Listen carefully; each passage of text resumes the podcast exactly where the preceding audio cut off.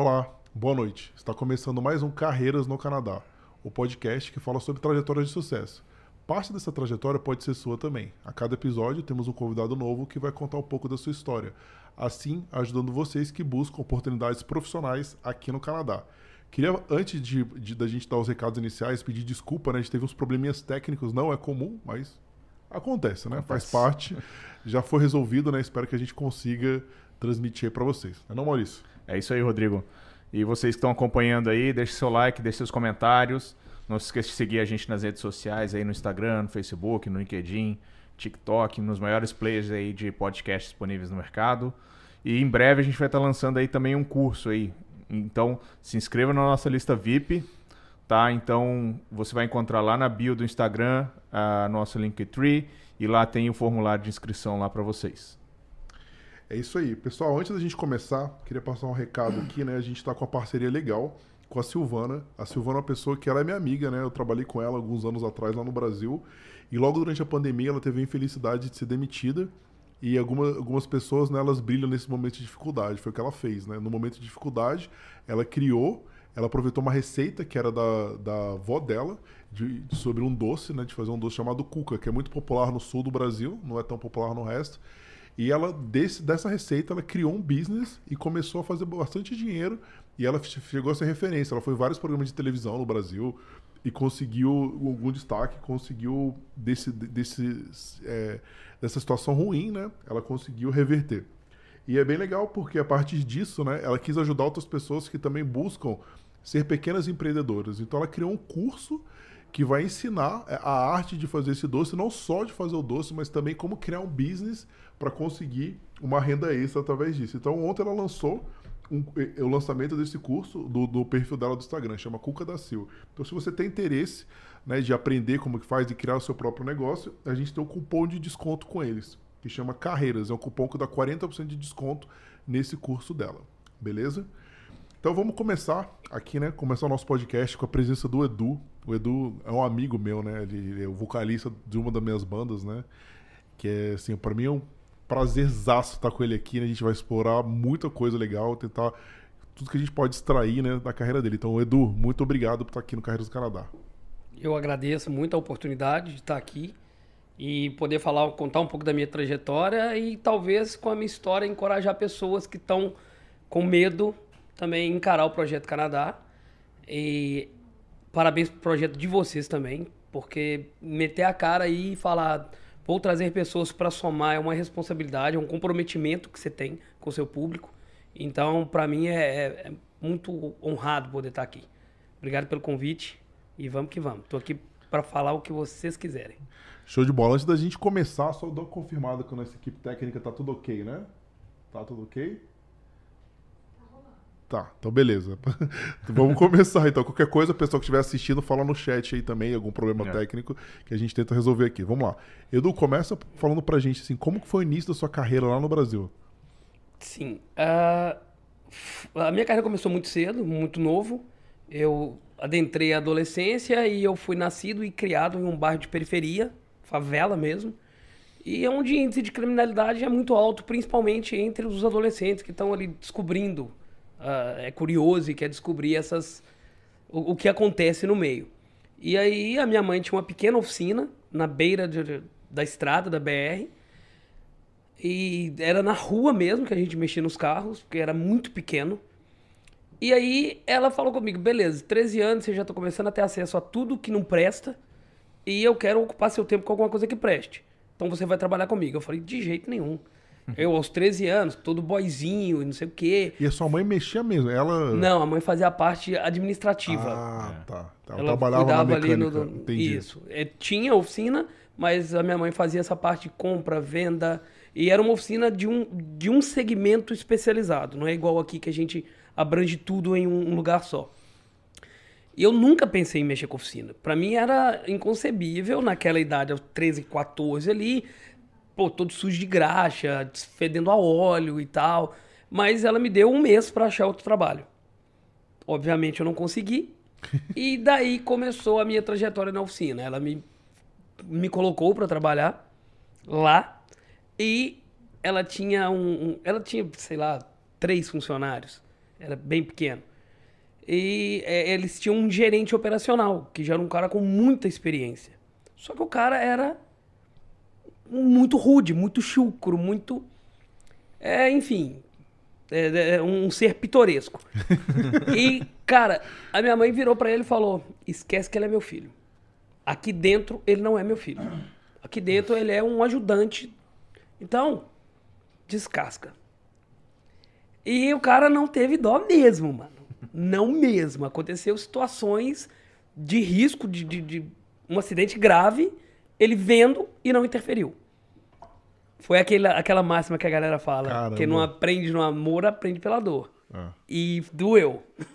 Aprender Ainda mais, doeu. ainda mais pra um adolescente, né? Sem experiência nenhuma profissional.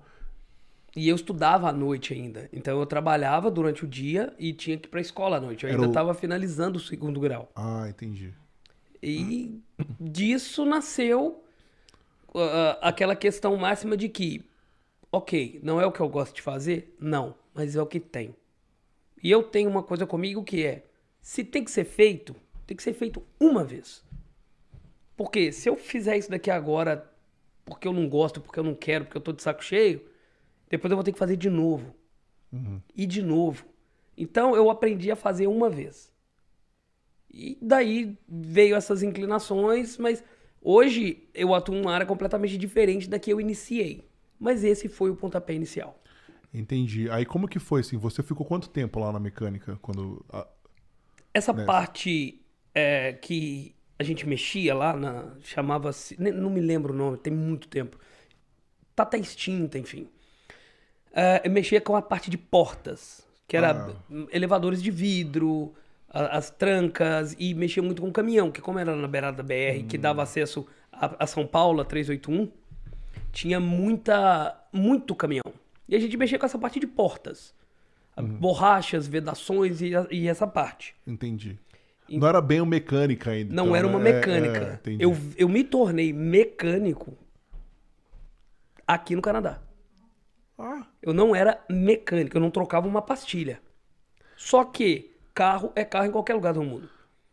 Então eu tinha muito conhecimento, mas o que me levou para a oficina foi os meus conhecimentos elétricos. Foi a parte elétrica que eu desenvolvia nessas questões de, de- das portas, quando começou os carros com vidros elétricos, os caminhões com vidros elétricos. Então eu me inclinei a entender como aquilo funcionava. entendi. Mas mecânico, que hoje eu faço tudo que eu faço, que minha oficina oferece todos os trabalhos, foi aqui no Canadá. Tá, mas vamos, vamos chegar lá. Né? Beleza, aí você ficou lá na...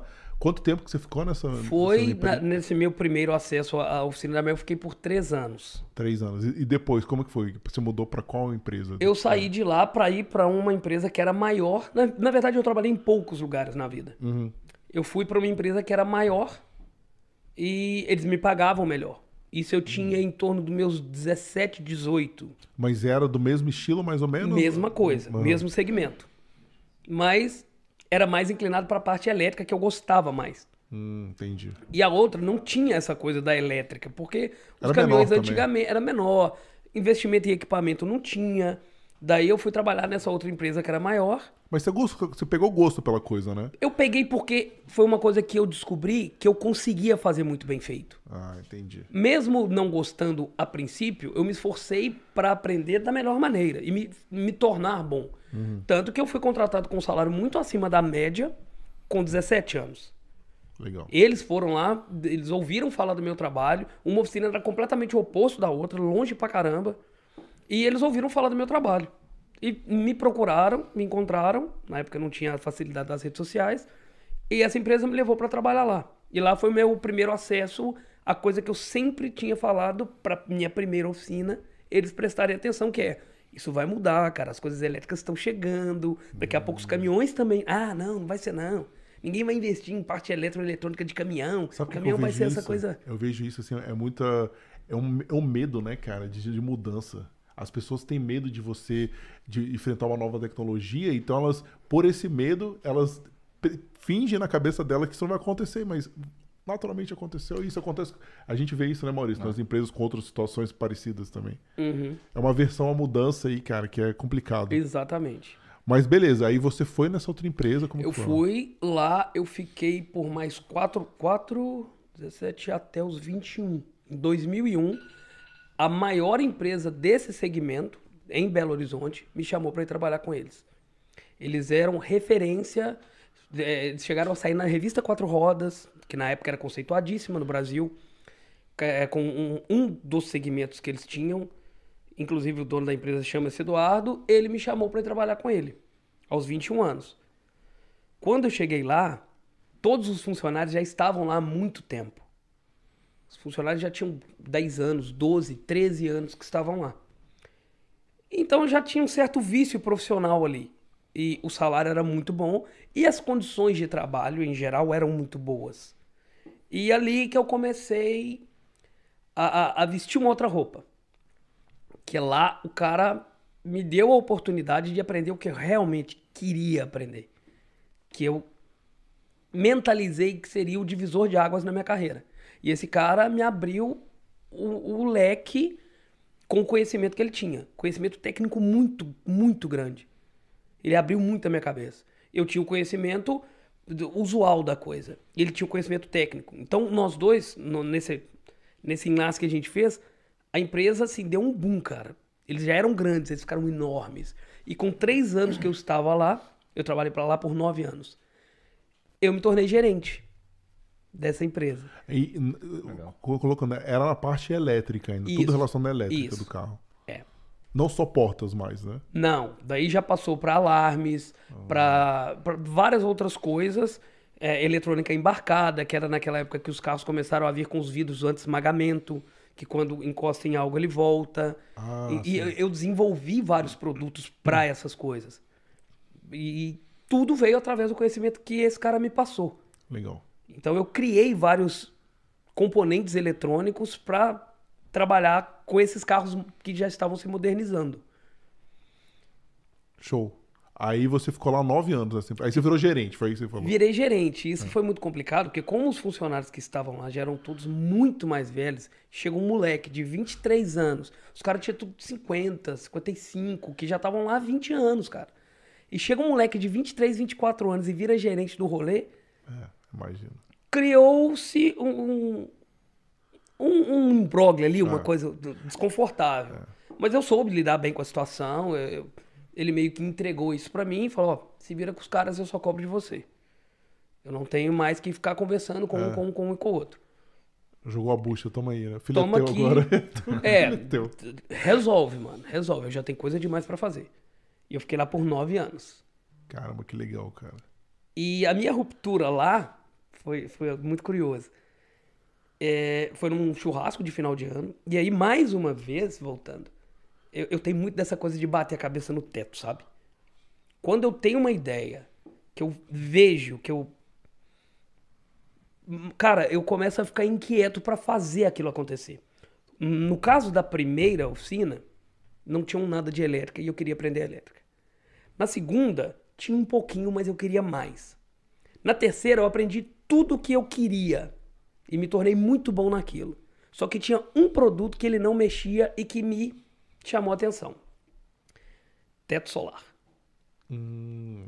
Ninguém mexia com teto solar. Não Tinha- era tão popular no Brasil, né? Que eu posso. Mas naquela foi época, né? justamente quando lançou-se o Fiat Stilo, meados de 2006, De Sky 2007, Window, né? o Sky Window. Eu falei pra você que o Maurício manja de carro. O Sky Window. O Sky Window mudou a minha vida. Estou no Canadá por causa do Sky Window. Ah, vamos chegar lá então. Vai lá, conta aí. E aí, cara, eu falava com ele e falou: Mano, só tem uma empresa em Belo Horizonte que dá manutenção em teto solar. Só tem uma, mano. Mas só, só, calma aí, só tinha esse carro com, com esse ou tinha outro Não, modelo, tipo, né? muitos, Ah, tá. muitos carros. Mas do Brasil tinha uma.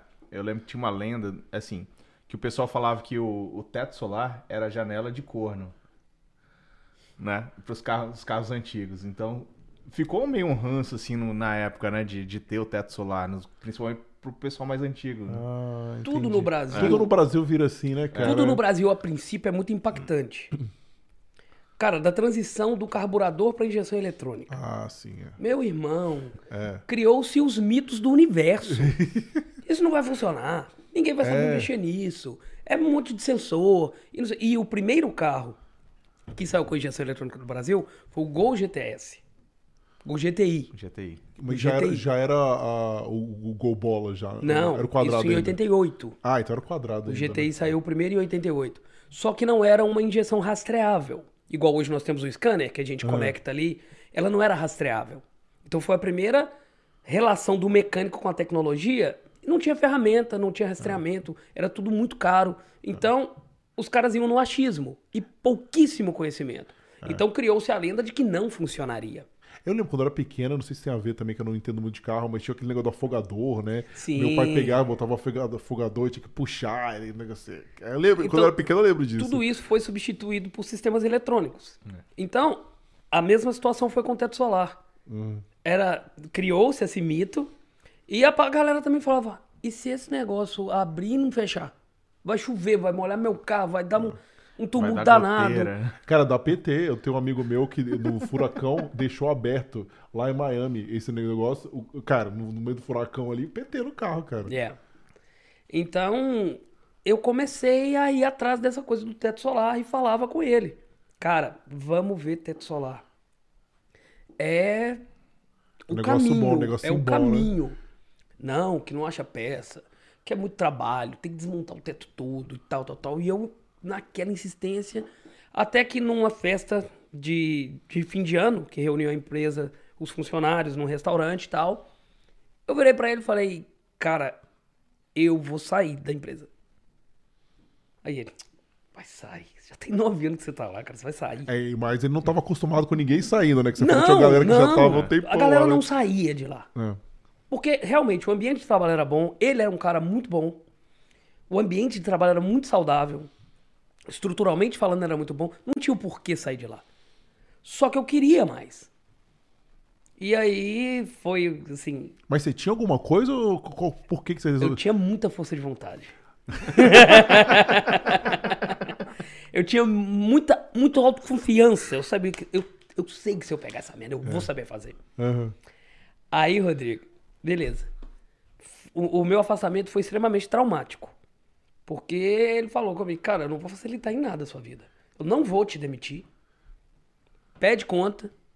Eu não vou pagar sua rescisão contratual. Eu não vou liberar seu FGTS. Porque quando eu fui falar com ele que eu iria sair, eu fui extremamente claro com ele. Eu falei, ó, eu vou sair pra abrir uma empresa no mesmo bairro que você. Mas tá Mas eu não também. quero ser seu Ah, concorrente. entendi. Eu quero oferecer uma outra linha de produto. Eu quero oferecer uma outra linha de serviço. Atrelado ao que eu já faço com você. Mas a gente pode ser parceiro. É, exatamente, o serviço complementar ali, né? Parceiro o quê, cara? Que parceiro o quê, irmão? Você Ele vai se sair daqui, traído, você vai né? arrastar É. meus clientes tudo pra você. Porque eu tinha uma relação com os clientes já. Eu tenho dessa coisa comigo de se- me tornar amigo dos meus clientes. Hoje a grande maioria dos meus clientes são meus amigos pessoais. Se tornam amigos. É.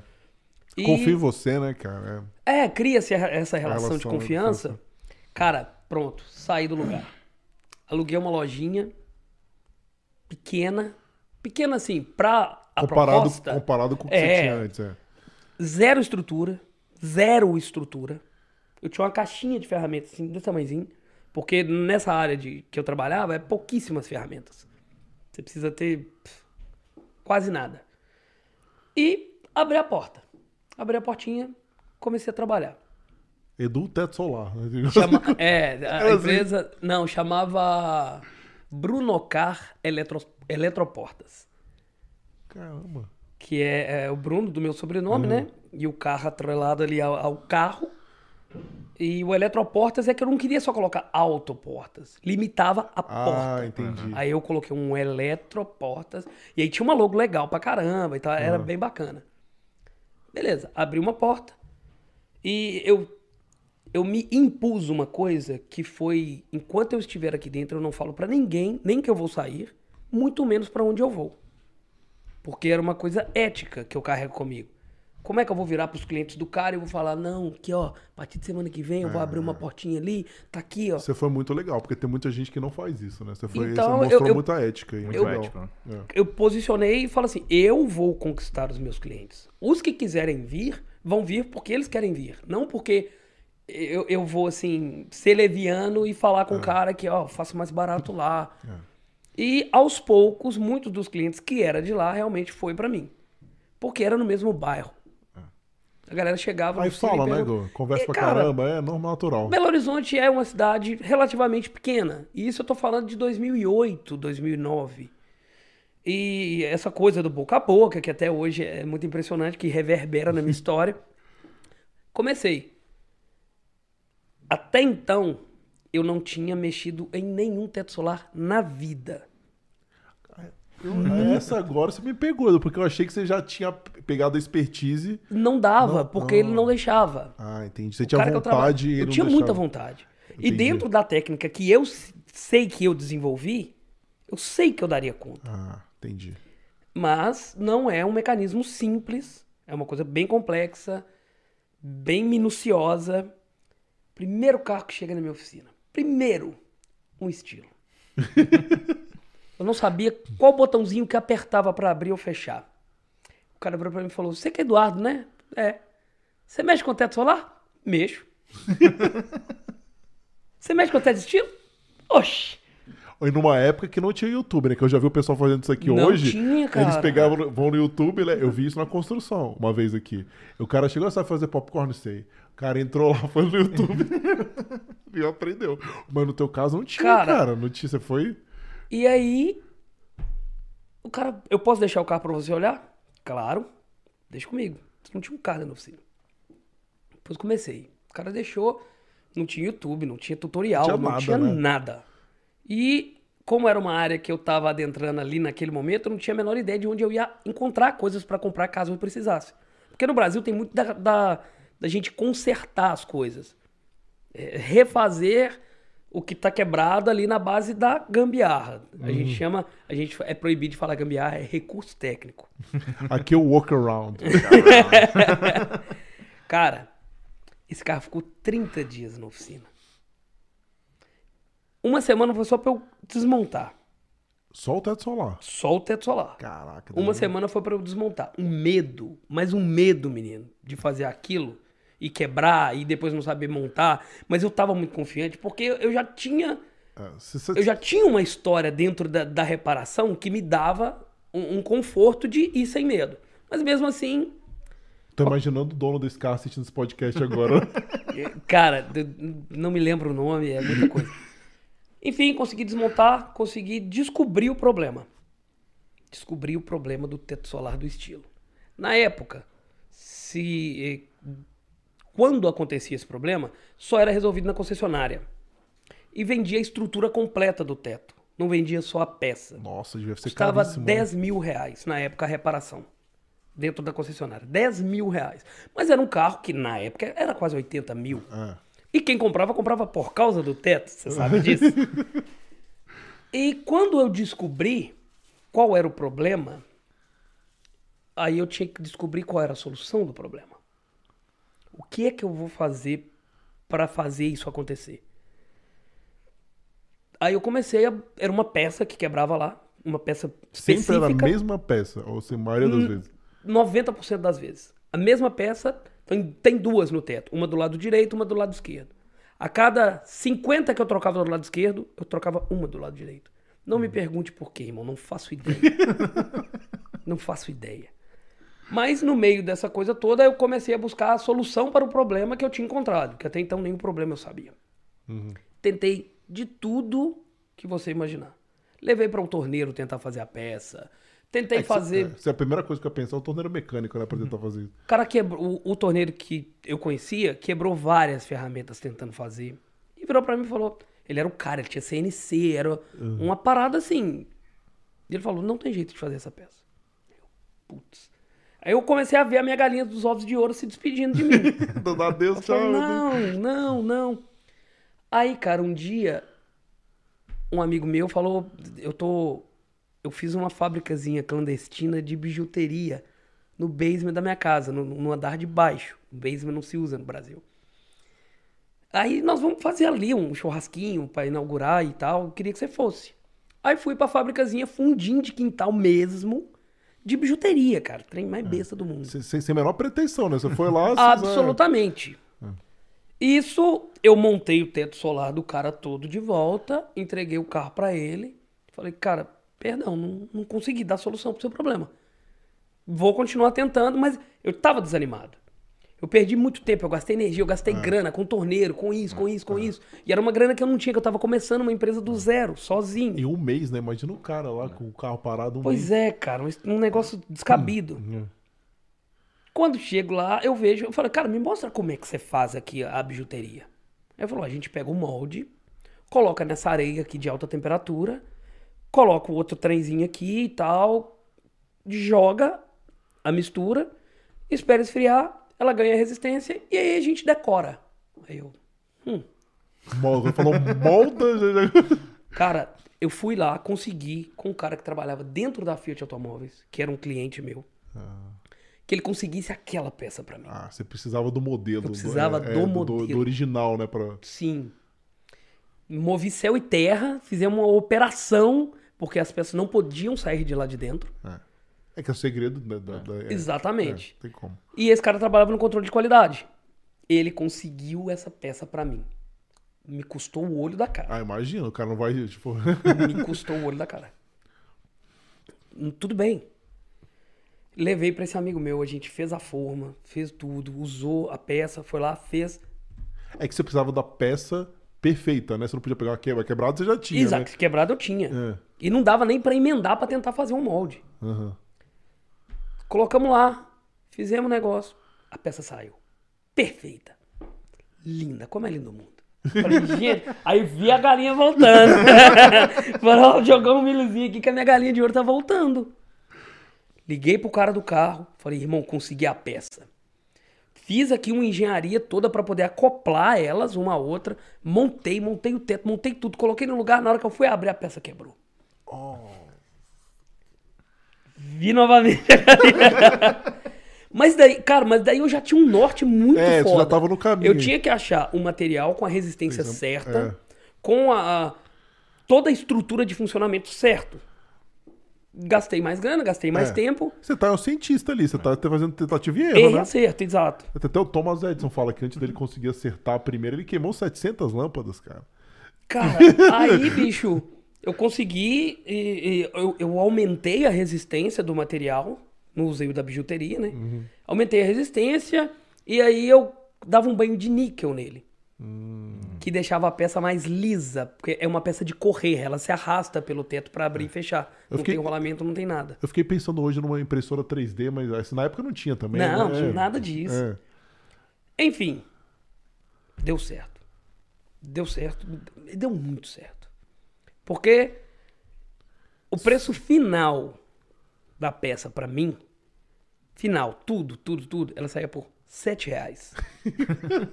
o preço do serviço dessa peça instalada era 1.200 reais.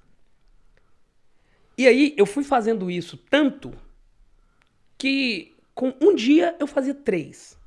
Três estilos. E tipo, eu ganhava 3.600 reais em um dia. E isso, o custo disso pra mim era 21 reais. 21 reais se tornava 3.600 ao final de um dia. E eu tinha um fluxo absurdo. Essa margem de 10 mil por cento, cara. Eu tinha um fluxo... Mas só eu que tinha. É. Era só eu que tinha. E isso trouxe dois lados da coisa. Primeiro, o meu cliente ficava felicíssimo, que em vez de pagar 10 mil na Fiat e esperar duas semanas, ele me pagava 1.200 e pegava o carro no mesmo dia.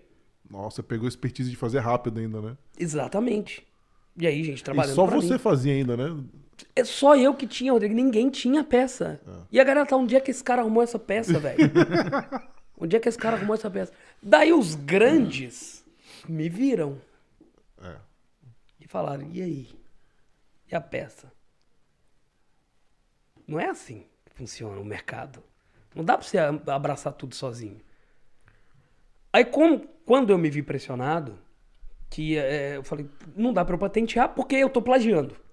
É verdade. Legalmente é. falando, não dá pra eu fazer nada. Eu só descobri uma maneira de fazer a peça fora da fábrica dela.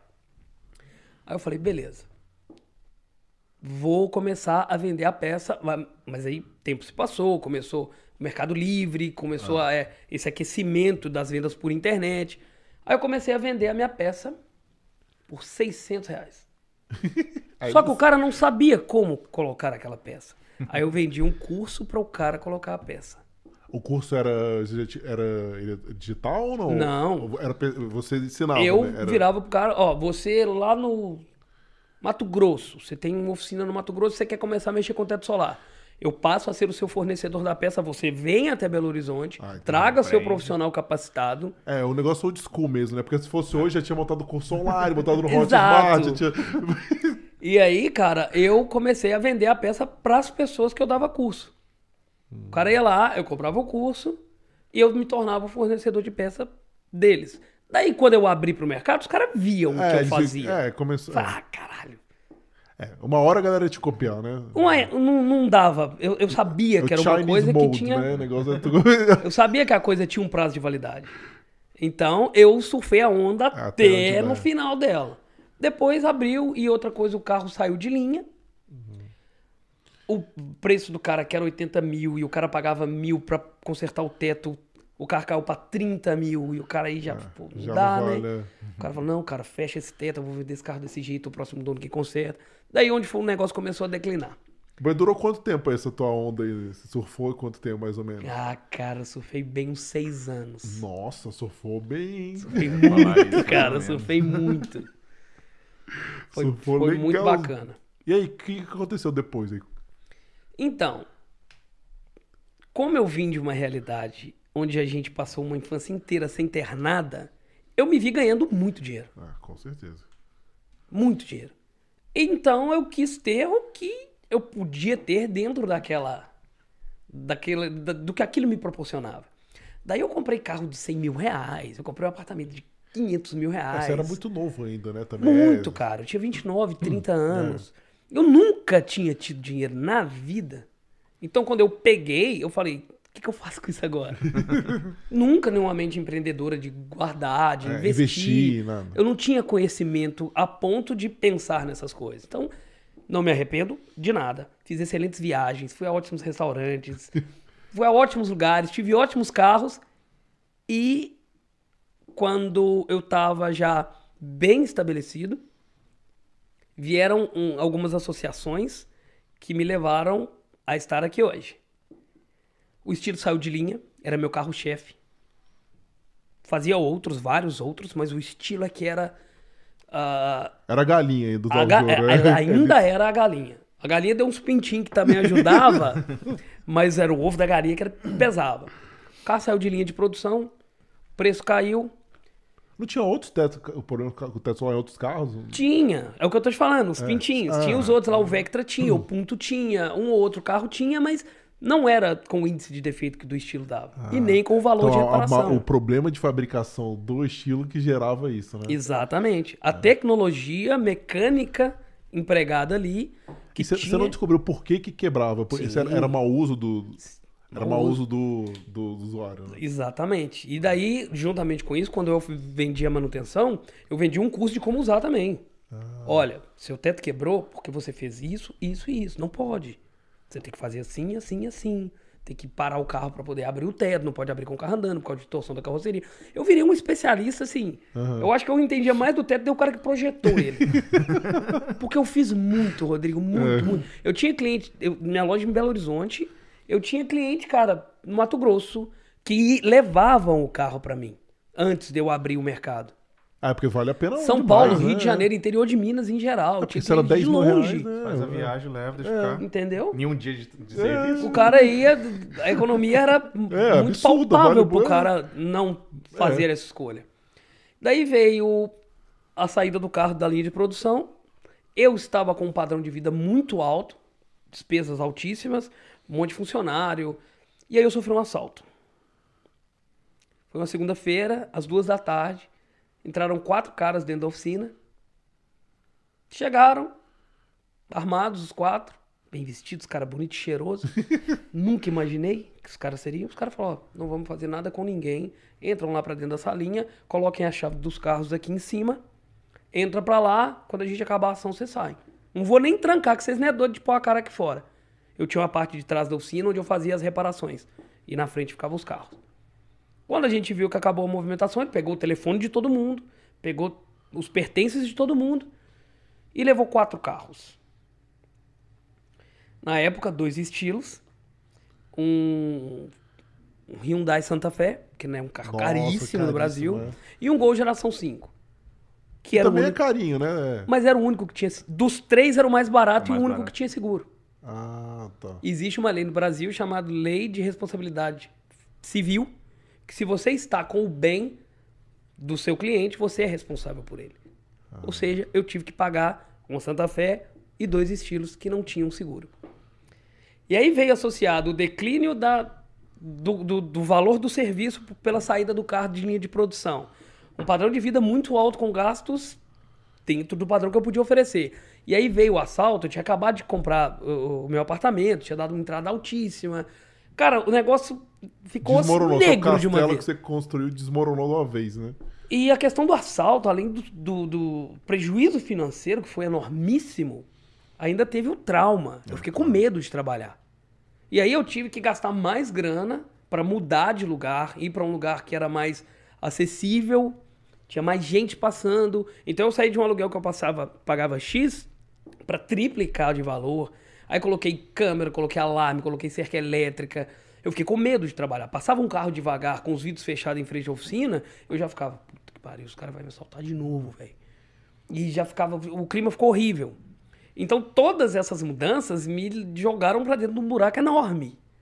Mas a empresa continuava sólida, continuava trabalhando. Eu fui buscando outros serviços também para oferecer, para ver se sanava um pouco essa. Mas Brasil, Sempre na parte elétrica também, né? sempre nessa É, parte elétrica de funcionamento.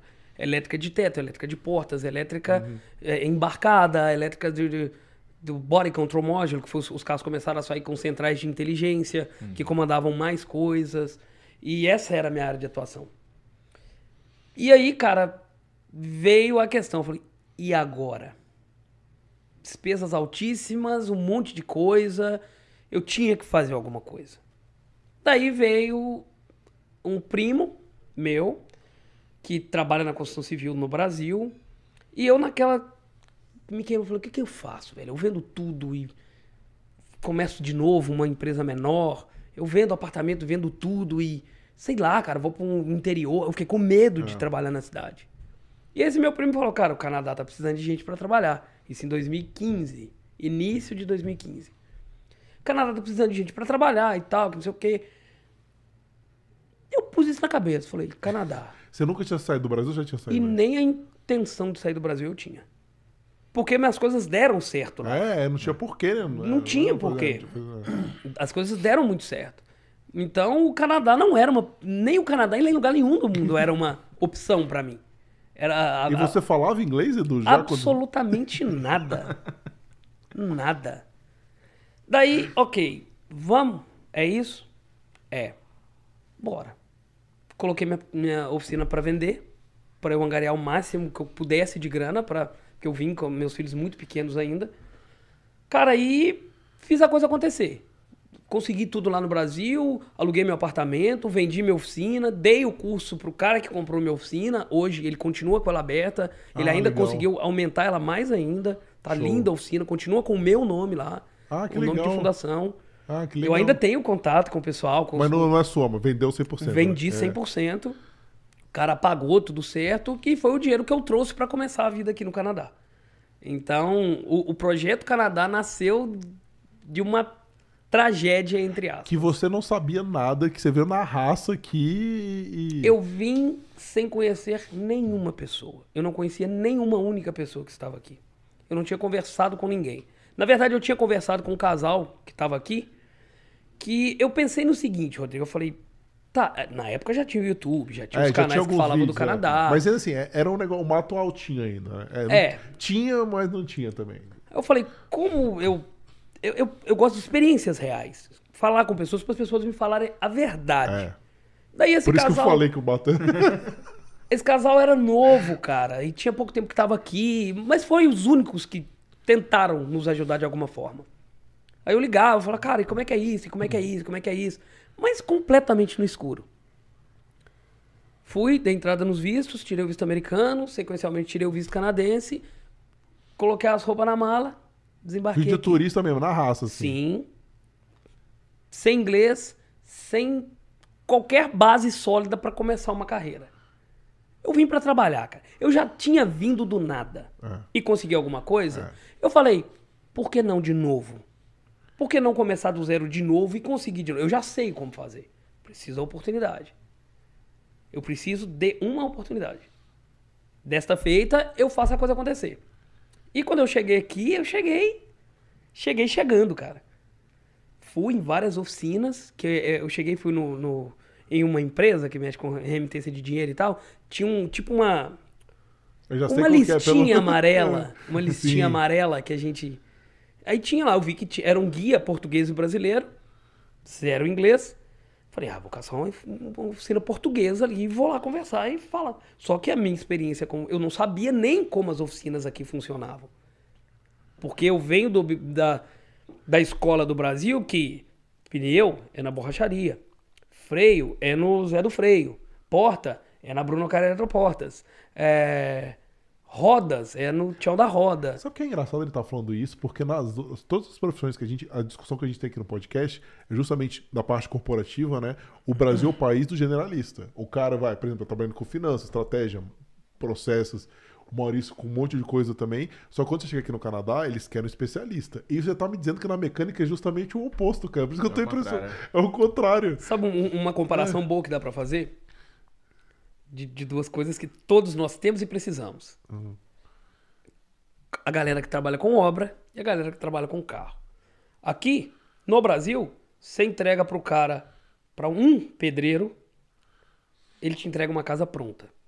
Aqui você tem que encontrar um drywalleiro, um carpinteiro, o cara da forma, o cara do tape, o cara da pintura. E não é só No Brasil, um cara só faz tudo. É, não, e não é só na construção, não. Nas nossas áreas, Nas é assim nossas áreas também é a mesma É coisa. super específico.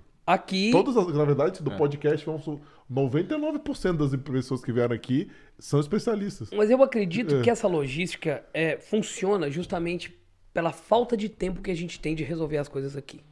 Uhum. Tipo, eu vou entregar o carro pro meu mecânico e o meu mecânico resolve o meu problema. Seja ele Se é for, né? elétrico, se é meu pneu, se é meu teto solar, se é minha suspensão, se é meu freio. Eu não vou ter tempo de procurar um especialista, levar para um especialista, para isso. Não tem isso.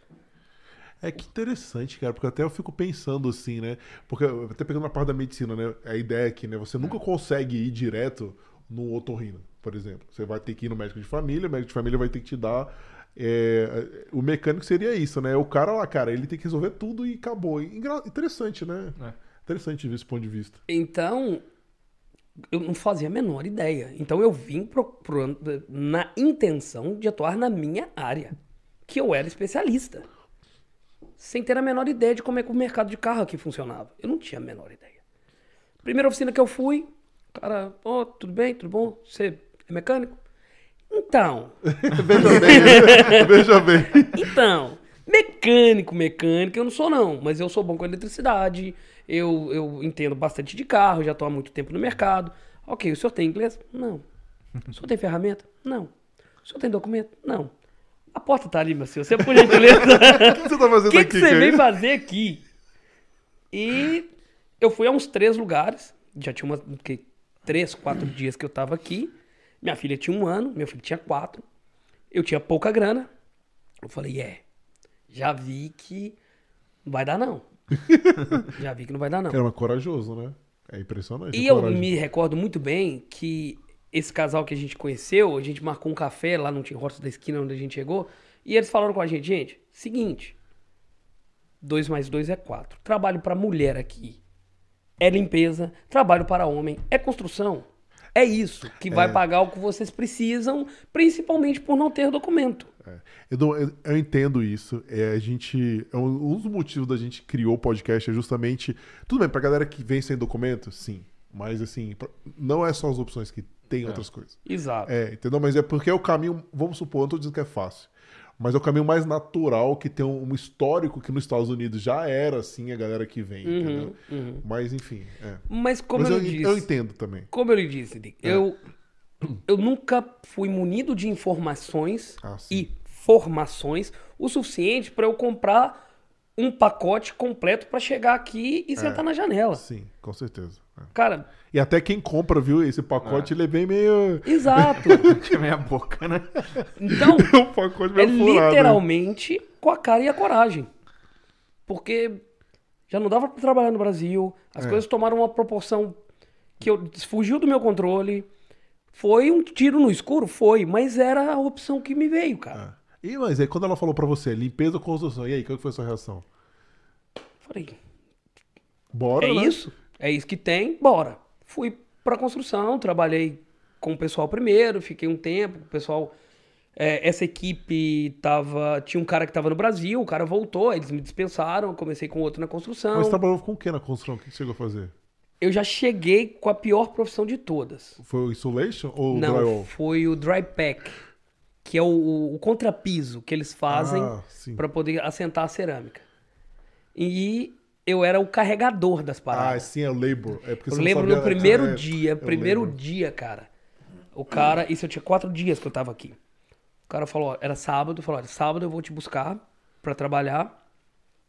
E é um trabalhinho simples. Ok, vai mais pessoas pra ajudar, tá tranquilo. Falei, tá, só quanto tempo pra eu saber se eu levo comida, se eu não levo, se tem alguma coisa lá. Não, quatro, cinco horas de trabalho no máximo. Beleza. Chegamos no lugar. Eram 1.800 square feet de cimento pra fazer no chão. O material estava todo embaixo. Então tinha que subir com o material, 40 sacos de cimento, 40 sacos de areia e tinha que andar uns 200 metros pra pegar água, pra fazer a massa. E é que época do ano isso? Tava verão, era em junho. Ah, menos É pior. julho, Eu tava julho. imaginando se fosse no inverno. Final de julho e início de agosto. E, e assim, não dá pra encher meio balde. Não dá se levar meio saco de 50 quilos. É pôr no lombo e ir, irmão. Descarregar, cortar. E aí depois você tem que encher os baldes com massa e levar onde precisa ser derramado para os caras virem puxando e fazer o piso. Nós começamos às 7 da manhã. Nós terminamos às 11 da noite. É, as Eu quatro- estava sem beber água, sem comer, com quatro dias de Canadá. Na hora que eu terminei, de tanto carregar os baldes, meus dedos, cara, tava dessa grossura, não dobravam. Foi a primeira vez que eu falei: que é que eu tô fazendo aqui? Eu não preciso desta merda. O que é que eu vim fazer nesse lugar? Das várias que a gente fala, né? Cada situação que a gente passa, até ter esse desprendimento do Brasil, e, e um cara me falou uma coisa muito interessante. Porque no Brasil eu tinha uma posição, eu É, tinha pô, um nome. É Eu verdade. tinha um nome, eu criei uma, uma parada massa que pegou muito. Eu abrangi Brasil com o meu projeto, cara. Então foi, foi um negócio que me potencializou. Com certeza. E esse cara virou pra mim e falou: enquanto o seu corpo estiver aqui, sua cabeça estiver no Brasil, não vai não, amigão. Ou você traz todo mundo pra cá, sua cabeça e seu corpo, ou você leva todo mundo de volta pra lá. É porque não o seu passado não ia te ajudar em nada aqui, né? Absolutamente nada. Mas isso é uma, um- uma verdade dura de É. ouvir. Dura, dura. É um parto, são os partos que você tem que fazer. tem que, cara, tem que cortar esse cordão umbilical aí. E é, é difícil, essa ruptura é muito certeza, difícil. Com certeza. Eu nem falo assim que, ah, sofri com saudade da família, sofri. Não, cara, eu sofri com trabalho. É. Sofri muito. E aquele negócio psicológico, né, Edu? Assim, porque é difícil, imagina você, dono, com equipe, né? Se montou um negócio do nada, fez um negócio que, pô, foi pra frente, vanguardista na época, pra você do nada ter esse tom baixo psicológico e tá trabalhando. Cara, não menosprezando quem faz isso, mas assim, onde você tava, né? Cara, isso mexe a cabeça da pessoa. Cara, eu vim com a mochila cheia de trauma, bicho. A mochila tava cheia de trauma. Medo, trauma, mas uma força interior que eu falei, gente, manda aqui, manda no peito. ok, fiquei um mês com esse pessoal. Aí o cara voltou do Brasil, eles me dispensaram. Mesmo porque eu via eles fazendo aquilo e eu ficava olhando assim, cara, o que, que é isso? Daqui tem que fazer a queda pra cá. E eu, eu, ficava pensando, não é possível. Não é possível que a força bruta, a força física, valha mais do que a inteligência. Em lugar nenhum do mundo isso é assim. É. Não é possível que o cara consegue carregar peso, porque o cara é um bruto, porque o cara faz um caralho lá, que ele tem que ganhar mais. Entenda, não é Não, sim, não, tá menosprezação do, do Claro, indivíduo. claro, claro. É a questão de que existem outros potenciais que cada um de nós temos que tem o seu valor. Uhum. E não dá pra você massacrar isso dentro de você e falar não, eu vou para eu sobreviver aqui eu vou ter que ser um burro de carga. Se eu não for um burro de carga, eu não vou ganhar o suficiente para dar o mínimo de conforto para minha família. E não, mas você tinha essa noção que você podia mais. É isso que é legal. Isso Isso nunca morreu. É. Isso nunca morreu. Uma coisa que, sei lá, cara, nunca morreu. E eu fui trabalhar com hoje o cara que é um grande amigo meu, continua sendo até hoje, a gente tem muito contato, que é o Roberto, que eu tinha conhecido na piscina, As piscinas públicas nas que tem. piscinas né? públicas, eu fui é. com meu filho. E assim, naquela naquela gana de fazer network, eu tinha que conhecer gente. Era só através de conhecer pessoas que eu iria me apresentar, para as pessoas saberem quem eu era, para um dia alguém me dar uma chance. Então eu ouvi alguém falando Você português. precisava alguém te estender a mão pra tua área, né? Exato. E assim, eu vi alguém falando português, eu ia lá e colava. Oi, tudo bom? E aí, o que, que você faz? Todo mundo era da construção. E aí eu comecei a ver que eu não ia ter muita opção. Mas aqui dentro ti- tinha um trem. Uma hora ia. Cara, aí na semana que eles me dispensaram, o, o Roberto me chamou pra trabalhar com ele. Que era na demolição, no Jackhammer. Ah, sim, sim. Quebrar o chão lá pra poder fazer a reparação das barras de ferro dos estacionamentos submersos de prédio. E quanto tempo aí você já tava, Edu? Isso, Isso eu- já tinha uns. Eu tinha um mês de Canadá. Ah, tá. Um mês. Foi exatamente esse mês que eu fiquei no dry pack. Logo na sequência eu fui pra, pra demolição. Mas como eu previamente já tinha uma amizade com o Roberto e ele, ele era o foreman da companhia, ele começou me dando trabalhos mais leves. Ah, pinta a barra aqui, faz uma soldinha ali, eu sabia soldar, amarra uma barra aqui. Até que chegou um dia que ele falou: é, a galera tá começando aí a achando que você tá muito privilegiado por ser meu amigo. Toma aqui o Jackhammer. Meu velho. Foi o segundo. que que eu tô fazendo? muito pesado, muito barulho. E uma sala do tamanho dessa que nós estávamos aqui, eram 12 Nossa! debaixo do, do, do estacionamento. E além do barulho, tinha ecoava. E a gente tinha que tampar pra poeira não sair, Ah. porque era um prédio atrás da St. George Station. Sim. Um prédio É, São Jorge tem lugares movimentados de. de Exato. trânsito. Então era um prédio de luxo ali e tal. Até o pessoal que era apresentador da, da CTV morava lá. Então não podia ter poeira. O carro dos caras não podia empoeirar no estacionamento em obra. Então a gente tinha que fechar e aquilo reverberava o som lá dentro do Jack Hammer. Cara, Mesmo com, com proteção, com. com- não é o suficiente. nunca é o suficiente. E o trem pega no fundo, voa água na sua cara, porque tem que ir jogando água o tempo todo pra minimizar a poeira. poeira, né? Infernal. Infernal. E quanto tempo você ficou nessa aí? Essa eu fiquei quatro meses. É. Aí veio o fim de ano e não se trabalha com concreto durante o inverno, porque não dá liga, ele congela, porque ele vem no caminhão. Você deu graças a Deus, o inverno chegou. Cara, sim e não. Porque eu já meio que me acostumei com aquilo ali. É o que tem. E não era um serviço repetitivo que você tinha que fazer a mesma coisa todo dia. Tinha dia que era jackhammer, dia era pintar, dia era uma barra, outro dia era colocar o concreto no buraco, outro dia era fazer forma.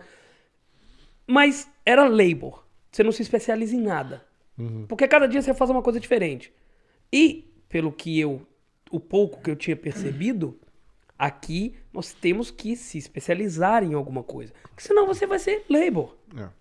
Você vai ser labor. E labor vai chegar no, no limite de, de ganhos ali e é aquilo ali que você vai ganhar. Porque você nem faz. Você faz. É aquela coisa. É, você faz de tudo um pouquinho, você faz mal tudo que você faz. Esse é o raciocínio canadense, cara. É raciocínio canadense, por isso que ele é especialista. E eu sempre fiquei naquela coisa assim, não, tem que, tem que achar uma profissão que eu gosto de fazer aqui. Aí a companhia parou no fim do ano. no E até dia- então você já tinha, nesse período, você tinha desistido de, de trabalhar com carro. Tinha. Tinha Já desistido. vi- é, porque os- é, você tava na realidade de que é construção limpeza, e é isso e vambora, né? E, cara, reverberando todas as minhas escolhas, repensando tudo. Mas sempre tentando buscar al- al- algo de novo pra poder melhorar aquelas, aquela condição daquele momento. Aí eu fui. A companhia parou. Eu tinha feito um part-time com esse meu amigo Roberto, na casa de, de um brasileiro e um português. Fizemos uma calçada. E aí eles falaram: pô, cara, você é mó gente boa, qualquer coisa você bate aqui na porta. A companhia parou, eu fiquei 15 dias sem conseguir trabalho. Inverno, pouquíssimas pessoas trabalham na construção no inverno, principalmente do lado de fora. Aí eu falei, pô, o cara falou que eu podia bater na porta dele, velho, eu vou lá bater. Literalmente fui lá bater. Literalmente fui lá e Falou, né? Deu uma brecha aí, vambora. Aí, ok, o cara me recebeu, pô, legal, tal, senta aí. E aí, você não tem um trabalho pra mim? Eu falei, não, eu não tenho, minha companhia para, vou pro Brasil agora. Conversei com, com outro também, ele falou, minha companhia também para e tal. Mas tem um cara aí que trabalha o inverno inteiro. Mas prepara. Ele é o pai, a mãe e a avó da ignorância. Ele é o melhor profissional. Você vai aprender com o melhor. Mas se prepara. A- Pra lidar com o que você nunca viu na vida. Aí você lembrou daquele seu primeiro lá que você falou, né? Que, que sua mãe botou você pra trabalhar. Exatamente, exatamente. É, foi a primeira coisa que viu na hora que ele falou isso. Mas em uma realidade completamente É. diferente, né? Em um É. cenário completamente Era diferente. brasileiro? Esse- Brasileiro. Fui trabalhar com um cara na carpintaria, inverno. Meu irmão, primeiro inverno aqui, trabalhando do lado de fora. E o cara era carrasco mesmo, mesmo. Tipo assim, se eu sofri, se eu penei, você vai ter que passar pelo que eu passei. Então, Edu, esse é outro pensamento que é um dos pilares de formação do Carreiras no Canadá. Porque eu me ferrei, o Maurício se ferrou, a gente não quer Não que quer que ninguém outros se se passem. ferre, cara. É isso que que, eu a gente faço. pensa. É o, e, e isso vai tomar um corpo mais um pouco pra frente quando eu, eu entrar na, na, na minha empresa, quando aconteceu a minha empresa. Show. Vamos chegar lá, vai lá. Sim. Aí eu fui trabalhar com esse cara. E realmente, o cara era muito ignorante. Aí teve um dia, cara, ele pediu pra eu cortar uma peça lá com uma medida. Eu tinha dois dias que eu tava trabalhando lá, eu nem sabia usar tape direito. Ele me pediu pra fazer um corte e, obviamente, eu errei, que era um trem complexo lá, eu nem me lembro, pitch, reverso, de sei lá o quê. Ele falou pra mim e falou: bicho, você é muito burro. Na hora eu fechei o olho, veio tudo que eu fiz, cara É. tudo que eu desenvolvi, todo o produto que eu criei, todo onde eu cheguei, pro cara me chamar de burro no Canadá. Burro, O cara bicho. nem te conhece, O né? cara, o cara não me conhecia. Tinha dois dias que eu tava trabalhando com ele. Isso bateu assim forte em mim. Bateu forte. Falei, cara, esse cara não sabe da minha história. Esse cara não sabe nada que eu fiz. Mas você respondeu ele e você ficou quieto. O que você fez? Eu respondi. Eu falei assim, tudo bem. É, quanto tempo mesmo que tem que você tá aqui? Ele tem 16 anos. Eu falei, e você fala inglês? Não. E eu que sou burro aqui? Bicho, foi... Era a única arma que eu tinha pra aquele momento. É, não, mandou. Ele pensou rápido, né? Devolveu. Aí eu falei, será que realmente eu sou burro? Mas era o que tinha. E depois disso, houve uma diminuição nas ofensas. Ele- é, ele- Não acabaram, É. mas diminuiu um pouco. Outras situações aconteceram e eu fui trabalhando ali, fui me virando, era o que tinha. E aí o que começou a acontecer? Eu já tinha um certo network, eu já tinha conhecido várias pessoas e tinha falado das minhas habilidades automotivas pra galera. Ó, gente, eu trabalho com carro, se tiver algum probleminha no seu carro, me fala antes de levar numa oficina. Aí eu comecei a consertar os carros dos caras do job site. O cara entrava no carro, ia ligar o carro, o carro não ligava. Aí ele, ó, meu funcionário é mecânico, ó. Chama ele aí, vamos ver se ele é mecânico Pô, mesmo. e aqui eu acho que deu a sorte, porque normalmente quando liga essas coisas. É problema elétrico, né? É. Aí, cara, ele começou a vender o meu serviço no job site. Só que ele ficava com a grana. Olha, caraca. ele me pagava a hora de ajudante de Velho. carpinteiro. Velho, eu fico Pra com meu- consertar o carro. ele ia lá, não, meu mecânico vai aí e conserta pra você. Lá no shopping você ia gastar 500, dá 300 aí. E ele me pagar na hora de ajudante, velho. Cara, olha que. Meu irmão, que seu, Edu, meu sangue ferve quando eu escuto essas histórias. Eu tenho que ódio que eu fico, fico com vontade de agora bater um cara desse. Isso, velho. cara, seis, sete meses de Canadá, oito meses, por aí, inverno. A gente tava fazendo uma casa enormíssima. Parecia que nunca ia acabar aquilo. E era aquilo. Eu comecei no job site a consertar carro dos caras. Ah, é, a Zumbu não quer ligar hoje. Ah, a Forklift não quer ligar. Chama Eduardo, Eduardo, Eduardo. Ah, os carros lá do- dos próprios. Da- da galera. Cadeira. É. As máquinas. É, porque você deve seguir o meu princípio, né? Mesma coisa. Mesma coisa. E aí teve um dia que um cara ligou, velho, meu carro tá horrível, falhando, bebendo pra caramba gasolina, e eu tô numa fase financeira complicada. Você não olha esse carro pra mim, não? Olho. Aí eu fui lá, vi o que precisava, o carro precisava de velas e cabos. Os cabos de vela estavam quebrando ali. E aí, esses cabos mais novos, eles vêm coloridos. Aí tem verde, tem vermelho, pra ficar bonitinho ali. Eu fiz ali o trabalho pra ele, ele me pagou dentro dessa, dessa aí que eu te contei. E esse cara, depois de um tempo, foi levar o carro na oficina que ele dá manutenção formal. E aí o cara abriu o capô e viu lá os fios novos. E virou pro cara e falou, uai, tá me traindo agora? Tô vendo aqui serviço recentemente feito no seu carro. Aí eu falei, não, esse aí foi um rapaz que trabalha no job site lá na construção que fez pra mim. Ele falou, mas o cara é mecânico? Ele, é, o cara é mecânico. Rapaz, eu tô precisando. Olha que Olha. legal, cara. Fala pro cara vir aqui cara. conversar comigo. Aí eu fui lá nessa oficina, num dia. Brasileiro também, esse aí? Não, português. Português. Aí eu fui lá na oficina, sentei, conversei com ele, falei com ele que eu não era mecânico. Cara, eu sempre falei a verdade. Legal. Isso é importantíssimo muito aqui. bom. Eu sempre falei a verdade. Eu tenho conhecimento? Tenho. Mas eu não sou mecânico. Eu Do conheço. jeito que o Canadá É, é, entendi. eu não É. tenho o formato profissional dos mecânicos do Canadá. Eu tenho conhecimento, eu tenho curiosidade, eu tenho alguns assim, uns fatores bem positivos. Mas se você me der a oportunidade, eu aprendo rápido. Só que veio uma outra coisa extremamente complicada. Eu já estava na carpintaria há seis meses e eu, como tudo que eu pego para fazer, eu dou o meu melhor, eu dou o meu máximo. Porque é aquilo que tá pagando minhas contas, que tá alimentando meus filhos, que tá fazendo a engrenagem andar. Então, independente do que eu estivesse fazendo, cara, eu dava o sangue mesmo. E eu já tava até com um salarinho razoável na carpintaria. Como ajudante. Já fazia bastante coisa. E ele falou: olha, oficina aqui funciona desse, desse e desse jeito. Você tá lá na carpintaria, você tem que fazer algumas contas, mas o que eu posso te pagar é X. Aí eu falei, Ah, porque você não tem ferramenta, porque você não tem o inglês. Na construção aqui é complicada a questão do inglês. E, cara, na época o que ele me ofereceu não dava pra eu pagar minhas contas. Isso é uma decisão super difícil a galera da construção tem que fazer quando muda de. Isso é normal. Isso, eu, eu vejo às vezes. Com, eu tive uma mentee que era assim: ela trabalhava na limpeza, já estava com supervisão, mas ela queria sair desse mundo. E para começar a entrar na área corporativa sem experiência, ela teve que aceitar um salário que falou: cara, não vou, mas não, não sobreviva. Mas falei, cara, desculpa, obrigado pela chance, mas não dá pra mim não. Eu não consigo pagar minhas contas com isso que você quer me pagar não. Mas era admissível, porque além de eu não ser profissional que englobasse todas as áreas que ele precisava naquele momento, ainda tinha a questão de eu não ter inglês e não ter documento. E nem ferramenta. Ok, vi a minha galinha indo embora de novo. Mano, difícil manter essa galinha perto de mim, viu? Aí, cara, eu fui pra casa. Dias depois ele me ligou. Ele falou, cara, eu fiquei realmente muito interessado com o seu perfil. Faz assim.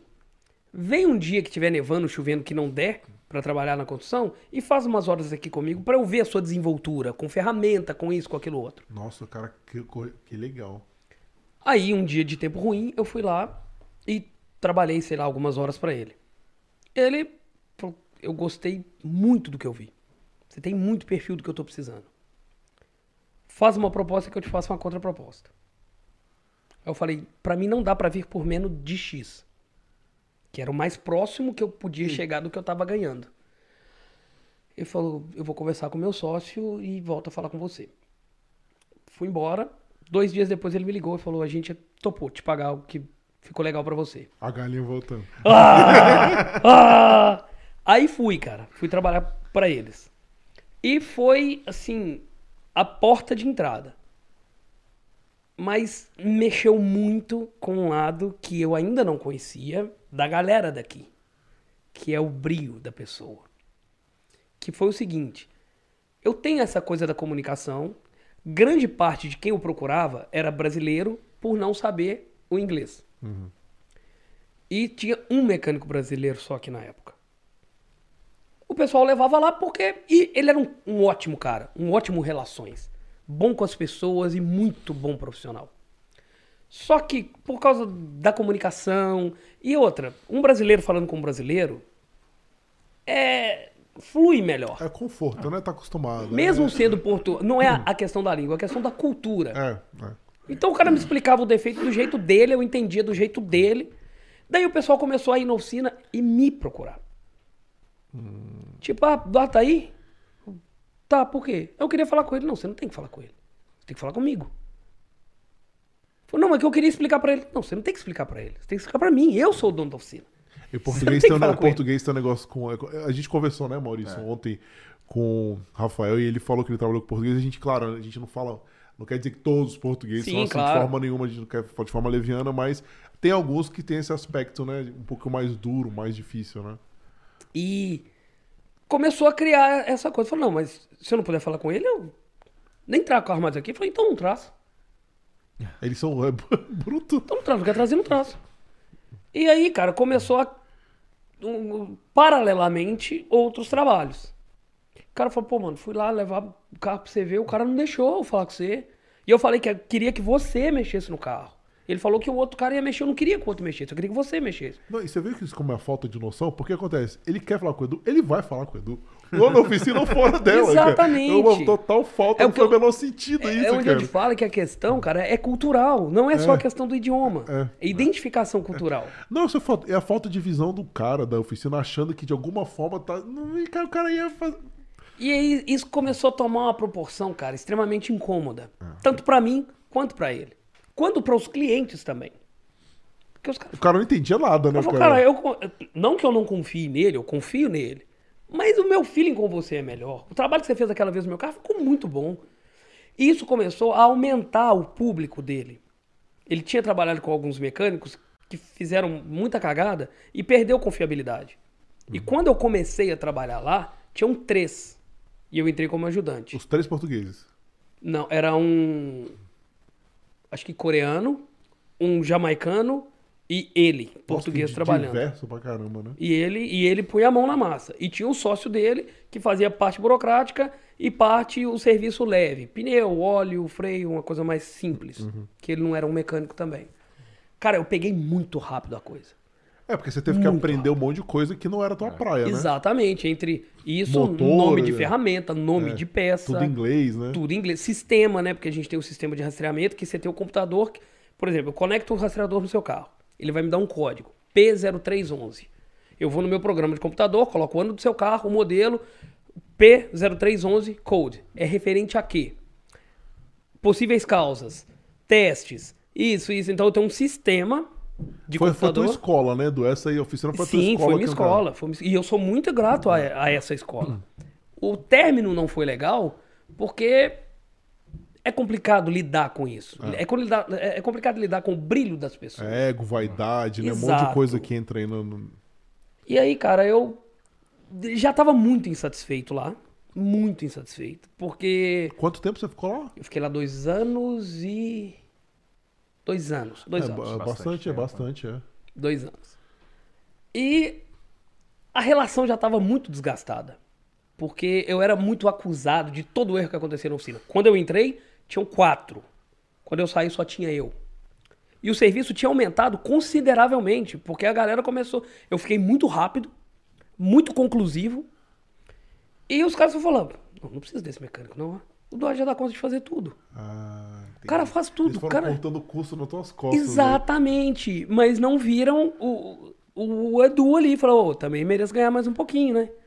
Foi quando eu falei que eu ia Não foi, sair. não foi valorizado. É, eu conheço bem isso aí, essa história aí. Sei que conheço bem. Mas a Acontece muito. É, estratégia, muito. a estratégia é a seguinte, cara. Pelo menos o que eu pude perceber.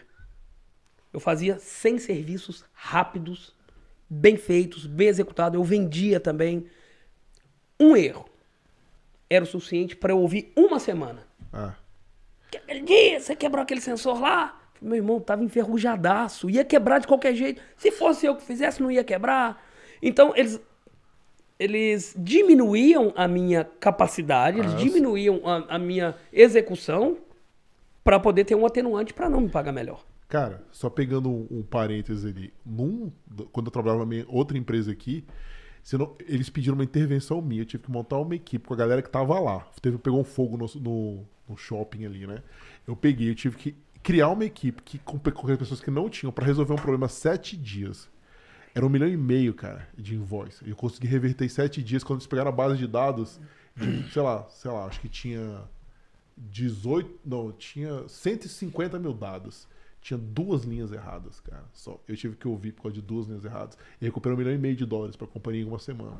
É esse tipo de coisa, cara, e que um dos motivos que é o podcast, tá ligado? Porque, cara, é muito injustiça que essa galera faz, cara. Demais, cara. É. Eu outra, sei o que você passou. Quando você fala isso, eu lembro das coisas que eu fiz, entendeu? Mas o engraçado é que quando eu errava, as raras vezes, você não tá prestando atenção no trabalho, que você não se dedica o suficiente, que não sei o quê, que você tava desatento, que você tava conversando com o cliente. Mas quando eles erravam, Ah, sim, é. acontece.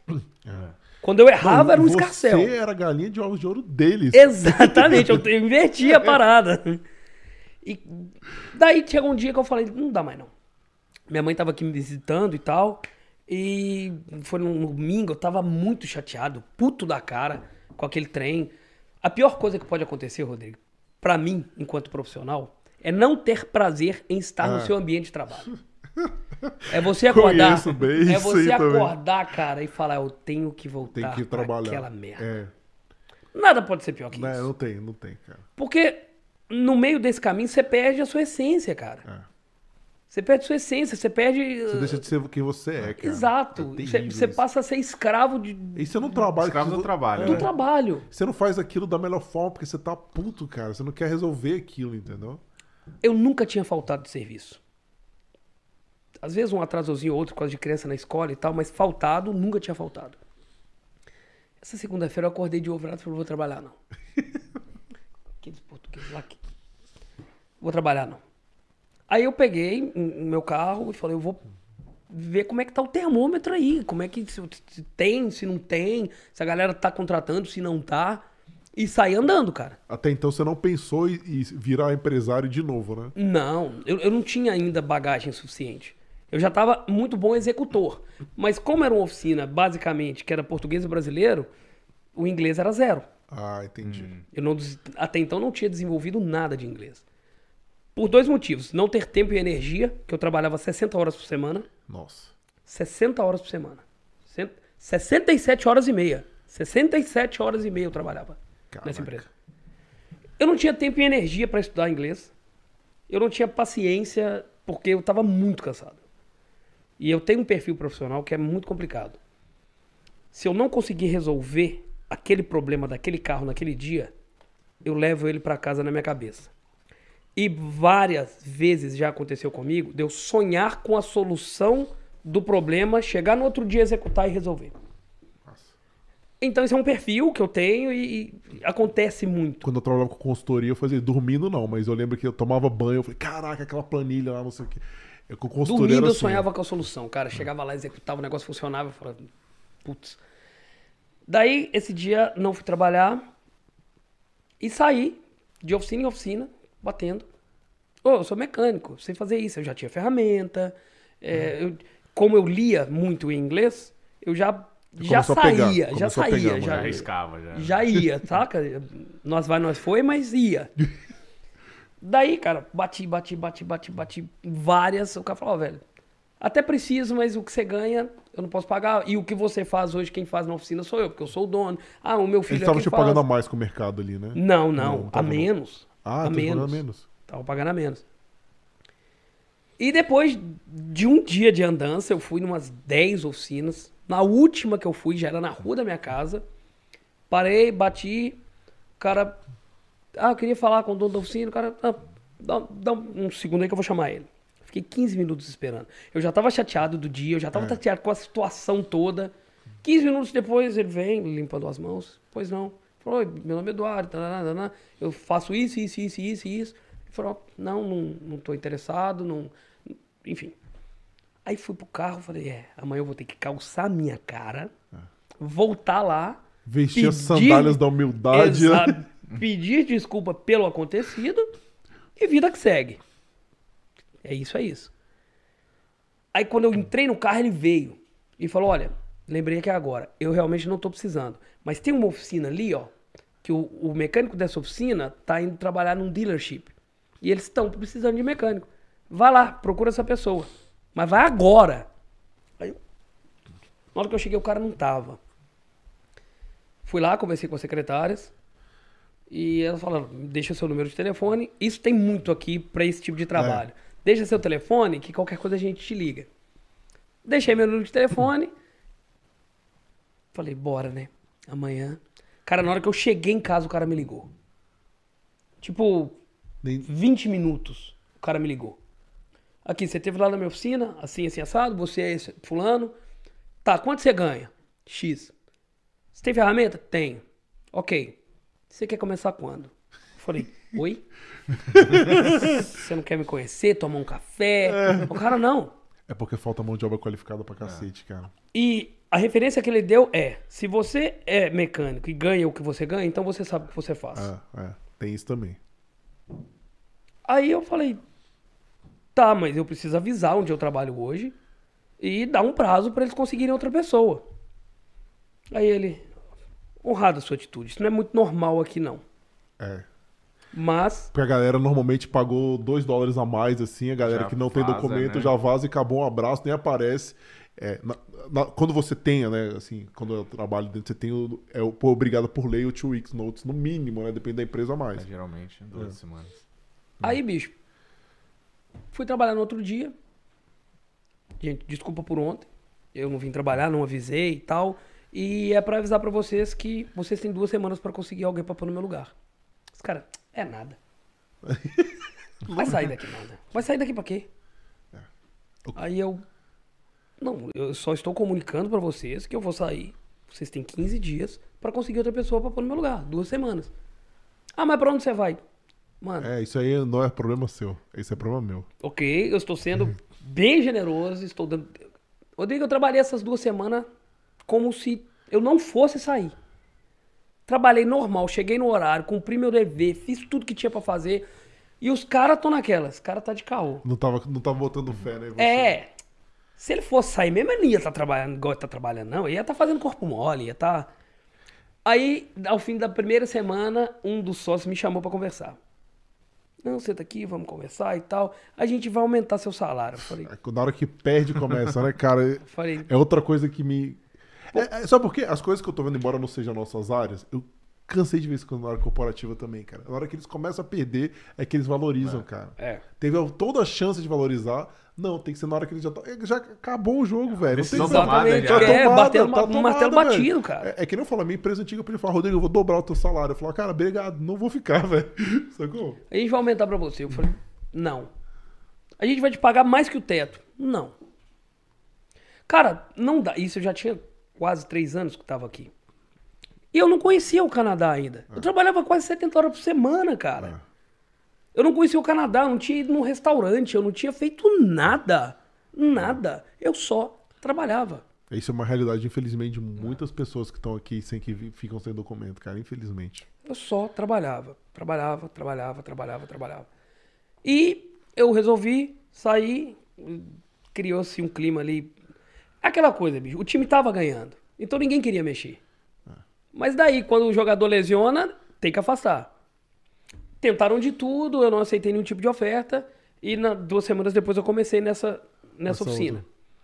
Que era, era de um grego e um português. Até então eu não sabia Nada de que inglês. tinha um português. Ah, não sabia. O inglês arranhava muito mal. Comecei e aí foi, foi muito interessante que o rapaz virou pra mim e falou: Olha, nós temos aqui um Porsche Cayenne e temos que trocar o tanque de combustível dele. Tá ali a peça, eu já tinha organizado minhas ferramentas e tudo. Você pode começar a trabalhar. Executei o trabalho, tirei o tanque e tal, fiz o que tinha que fazer, coloquei o outro, subi e falei: é, é, como é que faz com a gasolina? Vocês compram, eu, eu busco no posto ali, eles. Por que gasolina? Agora? Ué, eu terminei o, o trabalho e tem que pôr gasolina para ver se o carro vai ligar. Eles, Você não pode ter terminado o trabalho. Tem três horas que você está fazendo. A concessionária me pediu 17 horas para fazer. Como é que você fez em três? Eu falei, ué, gente, fazendo.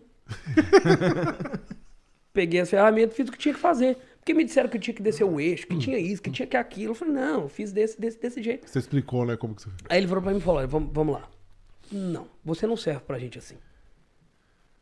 Aqui, ninguém trabalha com pressa. Ninguém trabalha correndo. Ninguém trabalha no desespero. Ah, já, já cheguei todo mundo ritmo canadense. Maurício, Aqui- a gente pensou na mesma hora, a mesma coisa, né? Aqui, a, a nossa exigência para com você é perfeição. O trabalho tem que sair daqui perfeito. Perfeito. O cliente não pode voltar. A oficina hoje tem 53 anos de fundação. Pequena, mas de uma excelência única. E eu falei, ah é? Você trabalha de 8 da manhã às 5 da tarde, dia de sexta de 8 às 4 da tarde e sábado não trabalha. Primeira coisa que eu pensei, fudeu. Como é que eu vou pagar minhas contas? Porque eu não menti com respeito ao meu salário também. Quando ele me perguntou quando Você eu deu ganhava salário por hora? por hora, Ah, por hora, é. por hora. E quando eu falei com ele quanto eu ganhava, eu fiquei tão dentro da outra oficina que eu trabalhava que pra mim todas as oficinas trabalhavam Do igual. mesmo jeito, né? Porque do lado da que eu trabalhava tinha uma que era 24 horas, 7 dias por semana. É aquele negócio, né? Você pegou a a sua bolha que você tava e generalizou pro mercado como um todo, que é super comum quando você tá num ambiente que você não conhece, né? Cara, aí, na hora que ele me falou o tempo de trabalho, eu falei, fudeu, velho. Não dá pra pagar. O que eu ganhava lá, trabalhando nas horas que eu vou trabalhar aqui, vou cortar um dobrado, vou passar uma magrela danada. Eu, aí eu já comecei a pensar o que, que eu ia fazer. Eu vou ter que complementar, vou ter que pegar um part-time no sábado, talvez no domingo, porque aí eu já tinha mudado pra uma casa que eu pagava X de aluguel. Aham, eu já tinha tinha um padrãozinho, já tinha um padrão de Exatamente, vida, já né? tinha dado, já tinha um carro, pagava seguro, tarará, tarará. Trabalhei a semana com isso na cabeça, trabalhando. E, cara, lá é disparado o melhor trabalho que eu já tive na vida. Porque além de eu não ter pressão, ele virou pra mim e falou: "Você resolve tudo. Você é quem liga pra casa de peça, você é quem lida com o cliente, você é quem faz o diagnóstico. Até então, eu era trocador de peça. O cara, ó, troca isso, isso, isso, isso Já desse carro. pegava mastigado ali a É, peça, O, o- o dono da oficina, da outra, É. fazia o diagnóstico. E eu trocava as peças. Aí foi uma nova repaginação profissional. Porque até então eu aprendi a trocar todas as peças. Mas eu ainda não sabia o nome delas. Eu ainda não sabia muita coisa sobre fornecedor, onde a, comprar, onde- a é, parte de falar. diagnóstico. A parte de o diagnóstico, problema, né? eu ainda não sabia. Eu tinha a experiência de trocar Ah, muito rápido. bem- ah, tem- é verdade. é. Então tem, tem o, o- o mecânico e Tem o opera- trocador de peça. é. Tem o operacional ali que é o executador. Até então né? eu era o. o- é, é como se fosse o instrumentador e o cirurgião, tá É, ligado? Eu era instrumentador. Eu só entregava. E o cara foi e entregou na minha mão. Falou: se vira. Bom, esse aqui é. o- os telefones dos nossos fornecedores estão aqui.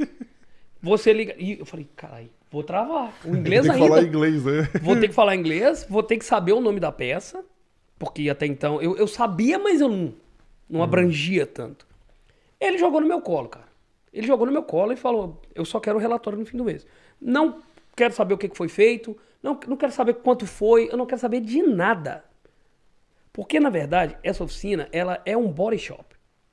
Só que eles têm um selo, tipo um ISO, que tem que ter um mecânico lá.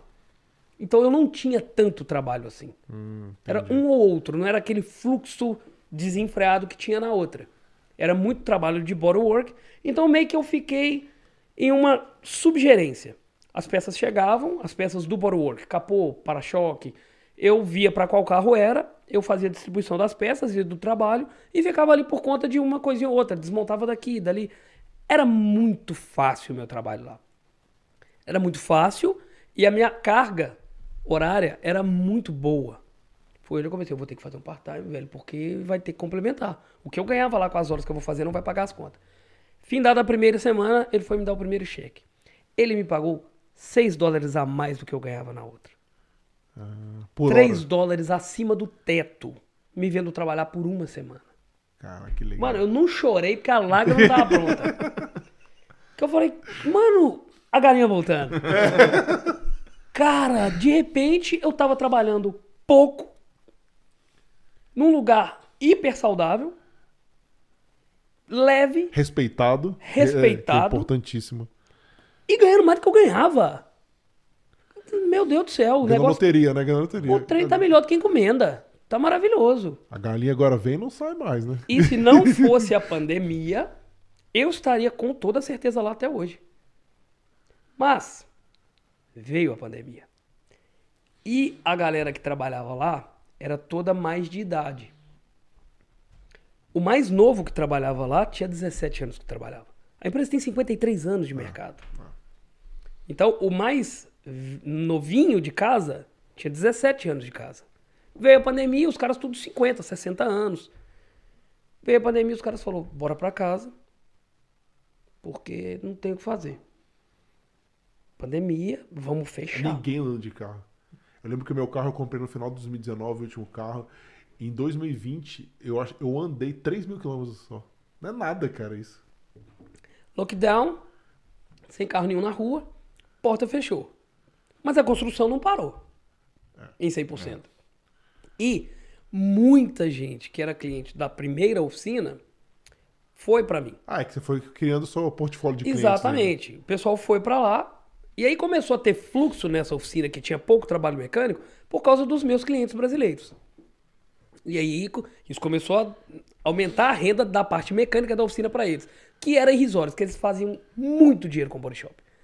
Muito dinheiro. É, era sua mesmo. obrigação legal mesmo de ter um mecânico. né? Exato. Mas eu levei muita gente e aí eu criei um portfólio, uma primeira carteira de cliente. Quando fechou, o pessoal começou a me ligar e falou: Edu, vou ir trocar o óleo hoje. Eu falei, cara, a oficina tá fechada.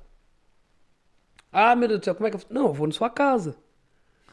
Eu vou na sua casa e troco o óleo pra você da sua casa. Ah, meu carro tá precisando de fazer freio. Eu vou na sua casa ou você traz aqui na minha casa. Acho que foi, foi muita gente, não, muitos profissionais liberais, eu acredito, pessoal que é cabeleireiro, muita gente fez Uhum. isso, né? né? É, Exatamente. tem que se reinventar, né? E daí eu comecei a ir na casa do pessoal pra fazer esses trabalhinhos, coisa mais simples, porque não dava pra fazer um trabalho de, de, de exhaust, por exemplo. Tirar o transmissor, né? Trocar Exato. é, negócio desse. E aí eu comecei com esses pequenos trabalhos. Cara, e aí teve um, exclusivamente um que mudou a coisa toda. Sempre acontece um acontecimento que desencadeia em uma nova fase. Uma moça ficou sabendo de mim, não, minto.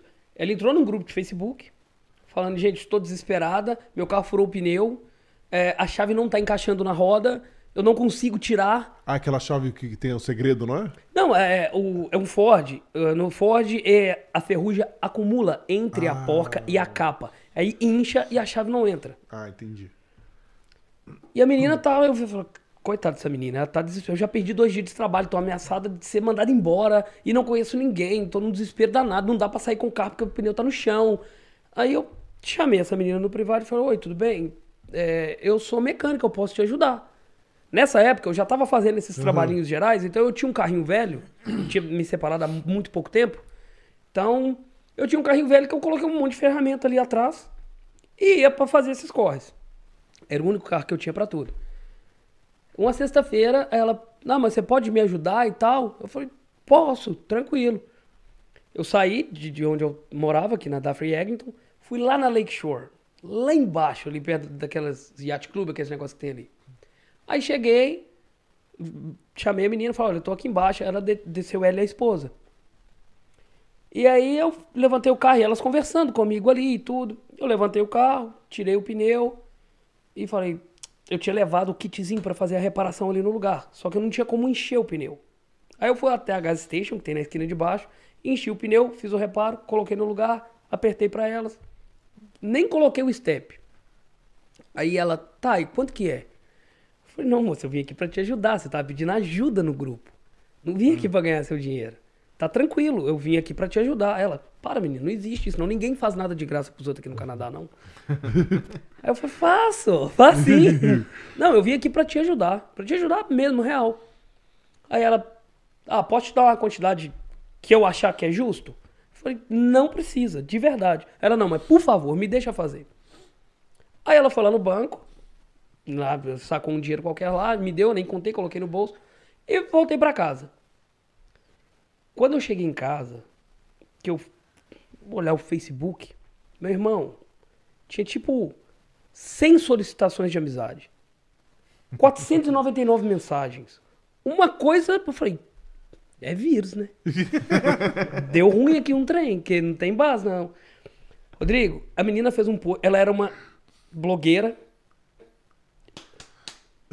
Sei lá o que, que é isso. Ela era uma blogueira, influencer, não sei o que, que tem. A menina foi no, no Facebook, no grupo, fez um post. O post teve 5 mil curtidas. E desse dia em diante, velho, tudo mudou. A galera começou a me procurar muito, muito, muito. O meu serviço quadriplicou. E foi impressionante que eu falei, eu, eu não punha muita fé nesse negócio de influencer e tal. Achava que isso era meio que modinha. Cara, de um dia pro outro, um cara que tava ali no anonimato, trocando óleo, arrastando as costas no chão. Eu tava com a minha foto tudo, tudo que é lugar, no Facebook, a galera falando, pô, tem que ter mais brasileiro assim. E o negócio tomou uma proporção enormíssima. E me deu muita notoriedade. E isso, pandemia rolando, aquela coisa toda. Aí um belo dia, Estou indo eu. Aí já, já tinha baixado um pouco essa questão da pandemia, as coisas estavam começando a abrir. Isso estou falando de dois anos, dois anos e pouco É, atrás. É bem recente, né? E aí eu tava testando um carro e eu vi o cara que hoje é dono do prédio que eu tenho minha oficina, parado na esquina com, com um carrinho lá, velho. Eu parei o carro e falei, e aí, mano, tá precisando de alguma ajuda? Acabou a gasolina comigo aqui, eu falei pros meus meninos colocar gasolina, não colocaram. Eu falei, ah, entra aí. Te levo ali no posto, você pega a gasolina e resolve o problema. Ele foi, a gente foi conversando ali no caminho. Eu já o conhecia, que eu tinha feito alguns trabalhos a part-time pra ele, lá na oficina que ele, ele tem o espaço que onde é minha oficina hoje. E eu já tinha feito alguns trabalhos elétricos pra ele. Então ele já me conhecia, eu já conhecia ele. Ele falou: olha, com essa coisa toda de pandemia, o homem que era o, que ocupava o meu basement fazendo trabalhos mecânicos lá pra ele, saiu e o espaço tá vago. Você não quer ir pra lá? Aí eu, É, até então você tava sem oficina, né? Você ia pro. é, eu ia de carro em carro, carro, de é. cliente em cliente. Mas aí eu já tinha um volume É. que eu via que, falava, se eu for pra algum lugar, já dá até pra pagar um aluguelzinho. Rapaz, depois o cara virou pra mim e falou: não, o espaço tá lá, tem que organizar, mas eu cedo espaço pra você. Vamos sentar, conversar sobre valores. E aí nasceu Eduardo Garage. De uma ajuda que eu dei pra uma menina que é e depois aí, de um, é, aqui. De uma ajuda que eu dei pro cara que, pra buscar uma gasolina de um carro que tinha acabado a gasolina né, pra ele. cara? Isso que é legal. Mano, né? completamente É. sem intenção, sem, sem nenhum direcionamento, sem nenhuma pretensão daquilo gerar alguma coisa. Show de bola. Aí eu fui pra esse espaço, organizei, combinei valores com ele, tudo certinho. Lá começou o Eduardo Garage, já tem aí dois anos e três meses, quatro meses. Cara, e aí agora lá no Eduardo Garage você globa tudo. Você virou uma oficina canadense mesmo, É, né? sim. Agora a gente não virou uma oficina Não canadense. por. É. por causa da minha proposta. A minha proposta, que tem até na- nas redes sociais da oficina, eu criei a oficina para os brasileiros. Hoje eu tenho clientes do mundo todo. Mas o meu intuito foi criar para brasileiros. Para o cara é, é, redimensionar a paixão que o brasileiro tem por carro. Para o carro deixar de ser só a ferramenta de trabalho dele. Então o cara leva o carro para mim na oficina, é, eu entro debaixo do carro com ele, eu mostro, olha, eu tô trocando essa peça aqui, ó, por causa disso. Porque, cara, infelizmente, infelizmente, eu vi muito, muito brasileiro ser roubado, ser enganado. Pessoal trocando peça que não precisava ser trocada. A gente vê isso, não via isso no Brasil. Que né? o cara fala assim, ele não entende.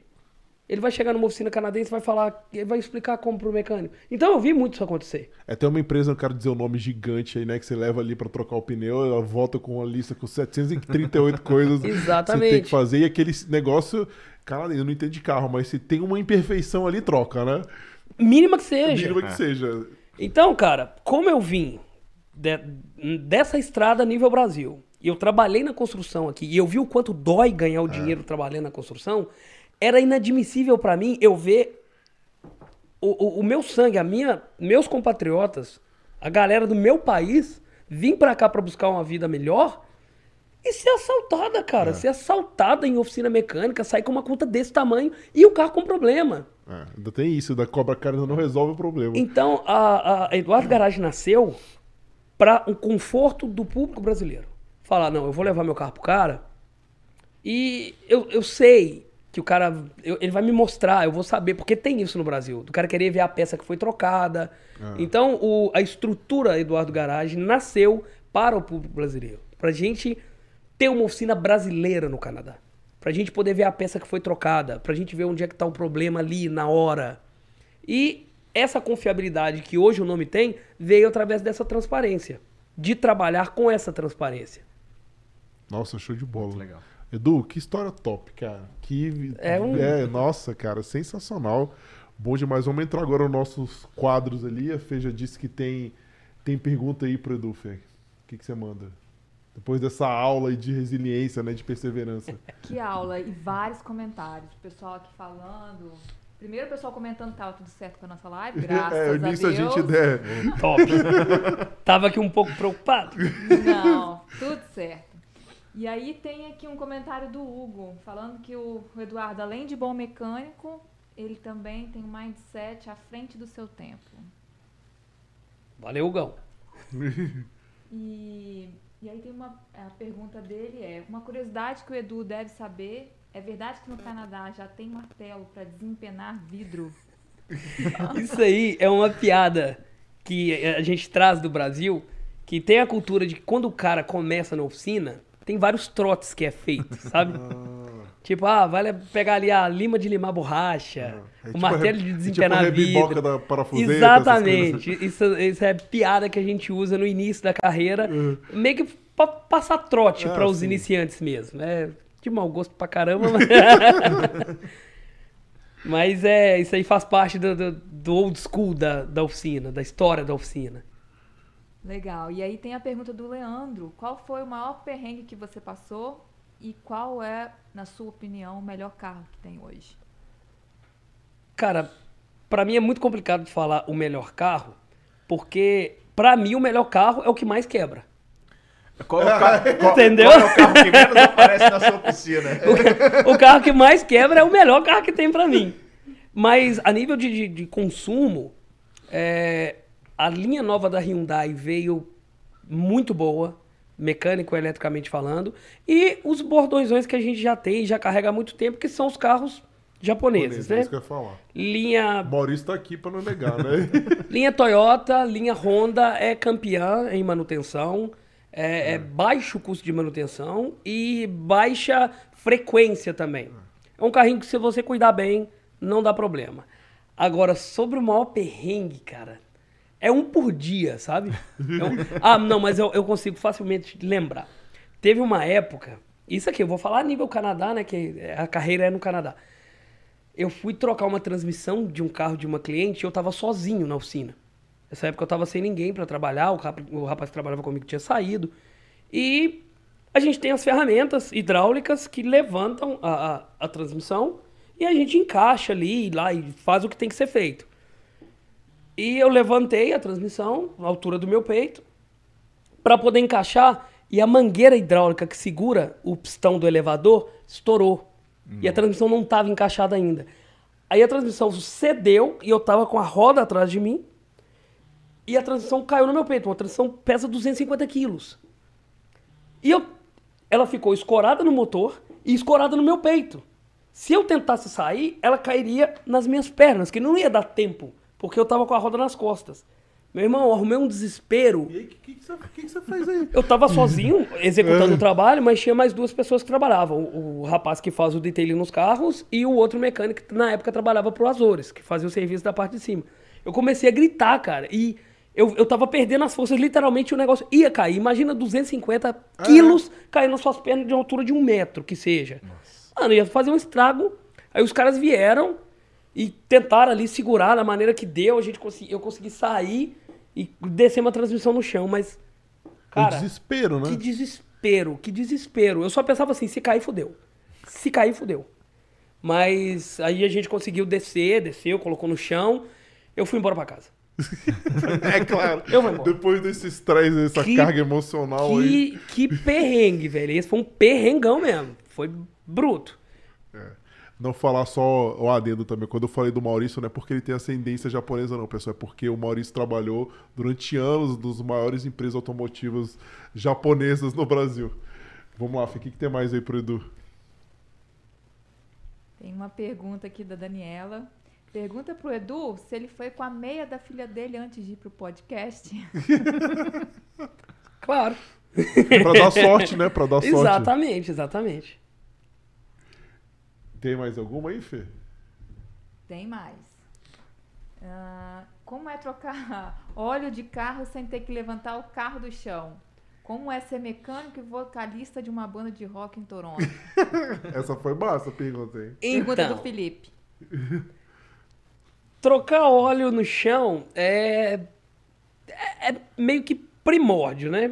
Porque no Brasil, principalmente, acesso às ferramentas que a gente tem aqui é extremamente caro. Um elevador dos que eu tenho, eu tenho três lá, é caríssimo no Brasil. Edu, mas tem aquele negócio que eu lembro, aqui eu nunca vi, pode ser que tenha também, que eu não vou tanto em oficina, mas no Brasil tinha, tinha uns que eram subterrâneos, né? É a rampa, né? É a Você rampa. entra com o carro e tem um fosso. aqui é Isso, proibido. Ah, é? Aqui é proibido. Porque, é, eu- Risco de acidente. Risco de- Sério? Integridade física do mecânico. Mas eu penso que justamente o elevador, mas, quer dizer, eu não entendo nada, né? Mas eu, achava, eu achava que o elevador é mais perigoso. O elevador, ele, além de ele ter um, um manual de instrução, que você tem que seguir um padrão para poder levantar o carro, não é só jogar os braços lá de baixo e levantar. Ele tem o safety, que é mecânico, não passa pela parte hidráulica. E também tem a manutenção periódica, a revisão periódica que tem que ser feito a cada ano. Vai um técnico e inspeciona todo o elevador, as soldas, é, ressecamento de mangueira hidráulica, se tem algum vazamento de óleo. Se tiver qualquer problema, eu não posso usar o elevador até fazer a manutenção. Mas por que, que o fosso? Eu fiquei curioso. Por que, que o fosso tem. O cara entrar errado com o carro? Exatamente. O cara entrar errado com o carro. Você vê aqueles monte de vídeo na internet, os caras caindo, Exatamente. o carro caindo. E se o mecânico tá embaixo, a probabilidade de pegar nele é muito grande. É verdade, o cara tira errado ali. É, Cara, e entendi. é, é, é bem justificável isso. Porque normalmente quem tá dentro do carro não vê. Então o cara vai dentro do fosso guiando. Aconteceu um caso aqui, é, elevador de alinhamento, ele é bem parecido com o fosso. Porque você sobe com as quatro rodas, é uma rampa, e ela levanta o carro por completo apoiando as quatro rodas. E o cara tava na frente mandando o cara vir, porque tem que centralizar o carro para fazer o alin- o alinhamento. O cara perdeu o controle da aceleração e foi direto no cara que tava manobrando ele. Quebrou as duas pernas do cara. Nossa, cara. Então, a profissão envolve vários riscos. É, com certeza. Porque a gente trabalha, por exemplo, com a- o maçarico. É muito comum o uso do maçarico aqui, da torte, porque é muito ferrugem. Então o parafuso não sai. Você tem que esquentar. É uma ferramenta extremamente perigosa. Você está esquentando ali, o ferrugem pode estourar e vir no seu olho, na sua cara. Tem os riscos da profissão, vários. É, não, vários. essa da transmissão aí, 250 quilos, poxa. É, cara, é. é- é complicado. Então, essa coisa de trocar óleo no chão é vendo que o cara chega. Uma troca de óleo é um serviço rápido. Eu tô com meus três elevadores ocupados. Eu coloco o jack ali, o macaco, levanto o carro uma lateral, entro ali de baixo, troco o óleo, tranquilão. Não é nada assim. Mas o mecânico tem que ser bom pra fazer isso aí, né, cara? Não, necessariamente, não necessariamente. O acesso para fazer uma É. troca de óleo é muito fácil. O parafuso fica logo ali de baixo. Você tira, esgota o óleo, tem as bacias que põe embaixo para não cair no chão. Que a questão ambiental de É, oficina aqui forte, também é. é. muito forte.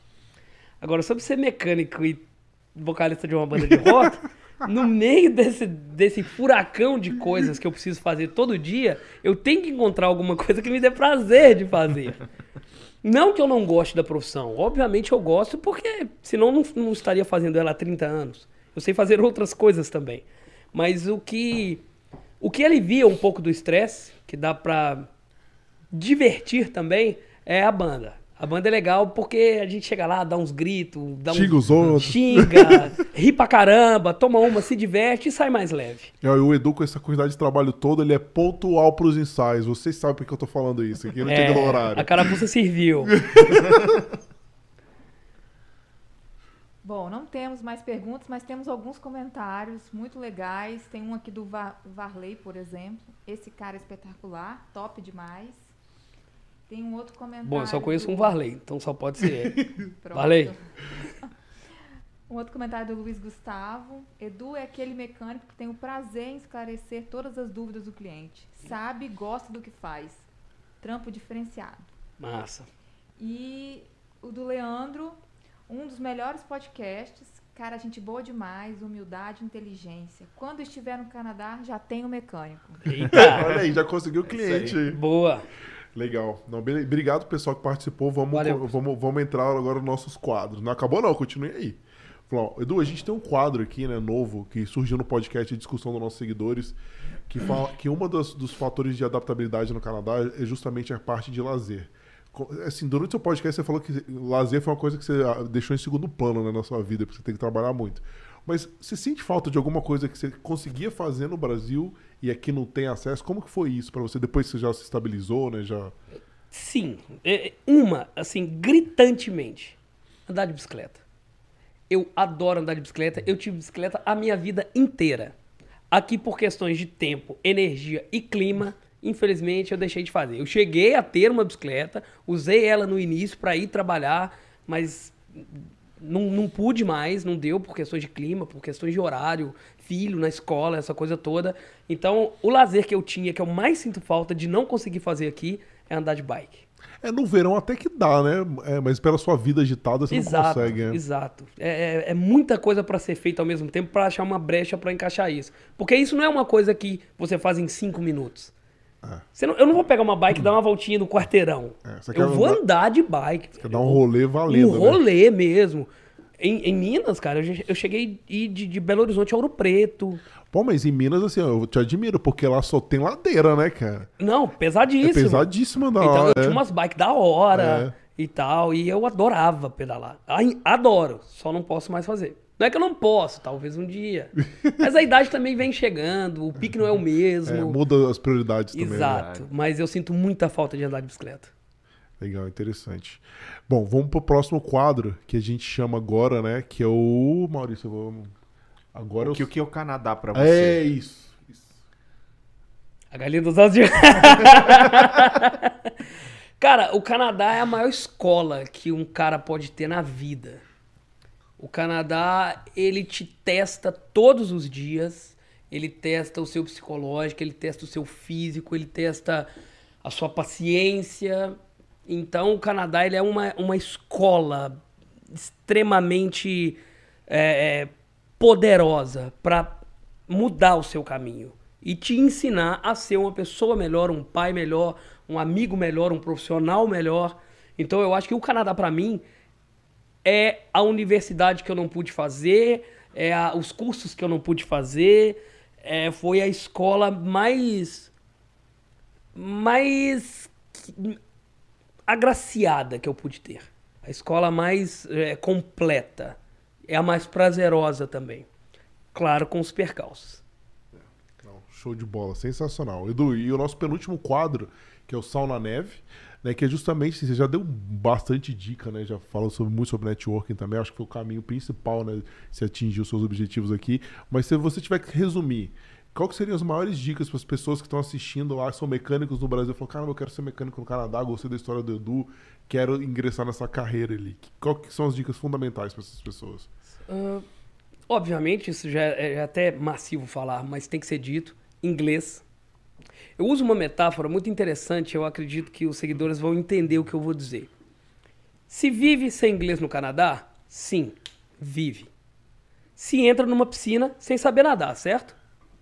Mas onde você vai ficar na piscina? Na borda. Você vai ficar lá na beiradinha da piscina segurando, com um puta medo de soltar e morrer afogado. Você nunca vai estar lá no meio da piscina jogando bola com a galera, com as meninas mais bonitas, daqueles aquelas nadadas legal assim pra frente. Você vai estar na margem, você vai estar na beira. Seu inglês é como entrar numa piscina sem saber nadar. Você vai ficar lá dentro, você não vai se divertir, você não vai desenvolver, você não vai estar lá no meio jogando bola com a galera legal. Então, o inglês é a dica fundamental. Quem puder estudar, imergir, vá. Hoje tem tanta ferramenta aí, tem tanta parada que pode ser analisada. Então, número um, sem dúvida, o inglês. Número dois, acredite em si próprio.